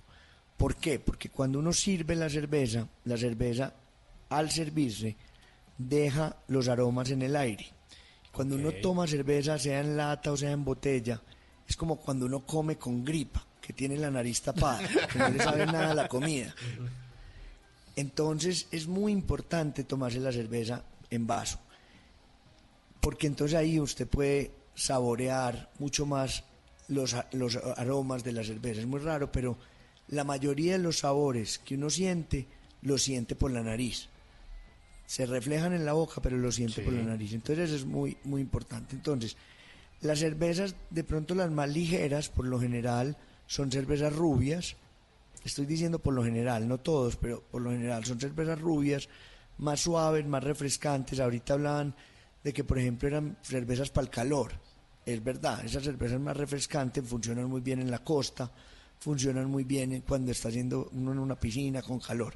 Las cervezas más rojas o más con más cuerpito son para otros momentos más, más tranquilos para disfrutarlos, pues cuando uno quiere estar como con un amigo, conversando con una amiga, saboreando un poco más. Y ya las cervezas más robustas son como la negra y cervezas así de más grados de alcohol, son para disfrutar. Ese sí puede ser en cualquier clima. La idea de esas cervezas no necesariamente es tomarse muchas, sino disfrutarlas bastante bien. Esa es otra cosa que tenemos como un poquito raro en Colombia. En Colombia nos sentamos a tomarnos 10 cervezas, en cambio, por ejemplo, en, en una sentada. Los europeos se toman una o dos cervezas al día, ni siquiera se alcanzan a aprender, sino que disfrutan el sabor de las cervezas con las diferentes comidas en los diferentes momentos. Y por eso, pues yo creo que aquí tenemos como una... eh, Por eso es tan lindo este tema cultural de la cerveza, ir aprendiendo como otras cosas de la cerveza. No se toma la cerveza solamente para aprenderse. A veces es para disfrutar una comida, para disfrutar un momento. Ustedes ahorita hablan de al almuerzo. Es súper común en el mundo que la gente tome una cervecita al almuerzo. Para nosotros es como raro, pero es por la forma como, como estamos acostumbrados a tomar en Colombia. Que sea emborracharse también, a sentarse en el petaco as- hasta que se acabe el petaco. Juanchi, y, y la cerveza que le sirven a uno, hablando de eso de la espuma, eh, muchos meseros que voltean el vaso para que no haga espuma, eso es lo que no se debe hacer, ¿no? Sí se debe hacer espuma, o sea, debe generar espuma para que pase eso que usted está diciendo. Sí, una cerveza debe tener mínimo, mínimo, pues un dedo, dedo y medio de espuma. Eh, yo creo, no es que lo hagan mal cuando, cuando la servís de lado, yo creo que es una forma bastante buena de servir, solo que al final o cuando vas sirviendo, ya vas alejando un poquito la botella del vaso para que el golpe en la cerveza genere la espuma que debe generar. Ah. Pero empezar así volteadita la cerveza no está mal. Ah. Pero efectivamente uno debe hacer que cuando sirve una buena cerveza tenga un dedo, dedo y medio de espuma. Ok. Bueno, oiga, Juanchi, ¿y cuánto tiempo eh, se debe conservar una cerveza? O sea, mejor dicho, ya después de que esto está en la botella, a mí me la regalaron, ¿cuánto tiempo la debo tener guardada antes de consumirla? ¿Cuánto me dura una cerveza? Eh, ¿Dura más en lata? ¿Dura más en un barril? ¿Dura más en una botella? Bueno, ahí hay una cosa muy importante de, de todo este tema y es que la cerveza, como casi todo en la vida, dentro de más fresco, mejor. Una cerveza fresca es, es el momento ideal. Andrés nos hablaba de 15 días promedio, hay cervezas que duran 15, hay cervezas que duran 17, 20, etcétera. Pero el mejor momento de una cerveza es lo más joven que se pueda. Cuando los cerveceros la terminamos y la ponemos en una botella o en una lata o en un barril, digamos que a partir de ahí la vida útil de la cerveza empieza a bajar un poquito esas características que uno le fue poniendo. Tres meses de vida de- de- en una botella bien tenida es muy bien. Las artesanales van dependiendo de qué tipos, cuatro o cinco meses, pero el 90% de las cervezas deberían consumirse antes de esos cinco meses. Hay unas cervezas ya muy raras, mucho más procesadas, que tienen unas características bastante, bastante distintas, que sí son mejores al año, o a los dos años o a los tres años, pero son muy pocas las- los estilos que, que necesitan estos periodos de tiempo. Bueno, buenísimo. Sí, Buenísimo. ¿aprendieron a hacer cerveza? Aprendí, Eh, pero no creo que me le mida en la casa. Aprendí a valorar 15 la cerveza. Sí, sí. Es que 15 días, el proceso yo pensé que era un poco más sencillo. No, valoramos, como dice Tata, la cerveza. Cada Claro. sorbito tiene todo el, el- el proceso y toda la tradición además milenaria y que estos maestros cerveceros que nos han acompañado esta noche, pues nos han contado y además nos han explicado y nos han contagiado de, de todo ese trabajo de la, de, la, de la humanidad con la cerveza. Exacto. Y sabe que me parece súper interesante que la gente aprenda a valorar la cerveza, le tome cariño, no hablen mal de ella, pero además de eso, que prueben eh, los distintos tipos de cerveza, porque a veces como que solo nos casamos como con uno y sí entender que todas esas variedades, todo ese color, todas esas cosas chéveres, pues eh, están como para experimentar. Si le gusta bien, pues Métase, está, está hágale. chévere. Si no le gusta, pues entonces pue- prueba otro tipo de cerveza y ya está, hasta que encuentre la que más le guste. Exactamente. Y esa- además Así con qué es. maridarla, que está muy bien. Sí, pues ahí está, pues... es, y una, una cosa Cuéntenos. interesante que es muy interesante en Colombia es que ya hay más de 150, 200 cerveceros haciendo cervezas. Sí, Entonces bueno. ya Wow. no es como antes que no se puede conseguir nada diferente. Ahora eso de experimentar que ustedes acaban de mencionar es mucho más fácil que antes. Y, y en el mundo, si vos vas a otras partes del mundo, ves muchísimas cervecerías y muchísimas variedades. Lo que queremos los artesanales es eso, es que la gente tenga opciones y que pueda comprar las diferentes marcas, los diferentes sabores y no quedarse toda la vida en lo mismo. Oiga, Eso yo es le- como muy aburrido. Le- le- les quería hacer una pregunta ya como para, como para cerrar y es, claro, uno generalmente está acostumbrado a como al amargo de la cerveza o de pronto un poquito más suavecito, pero no está acostumbrado a esas cervezas que son dulces o por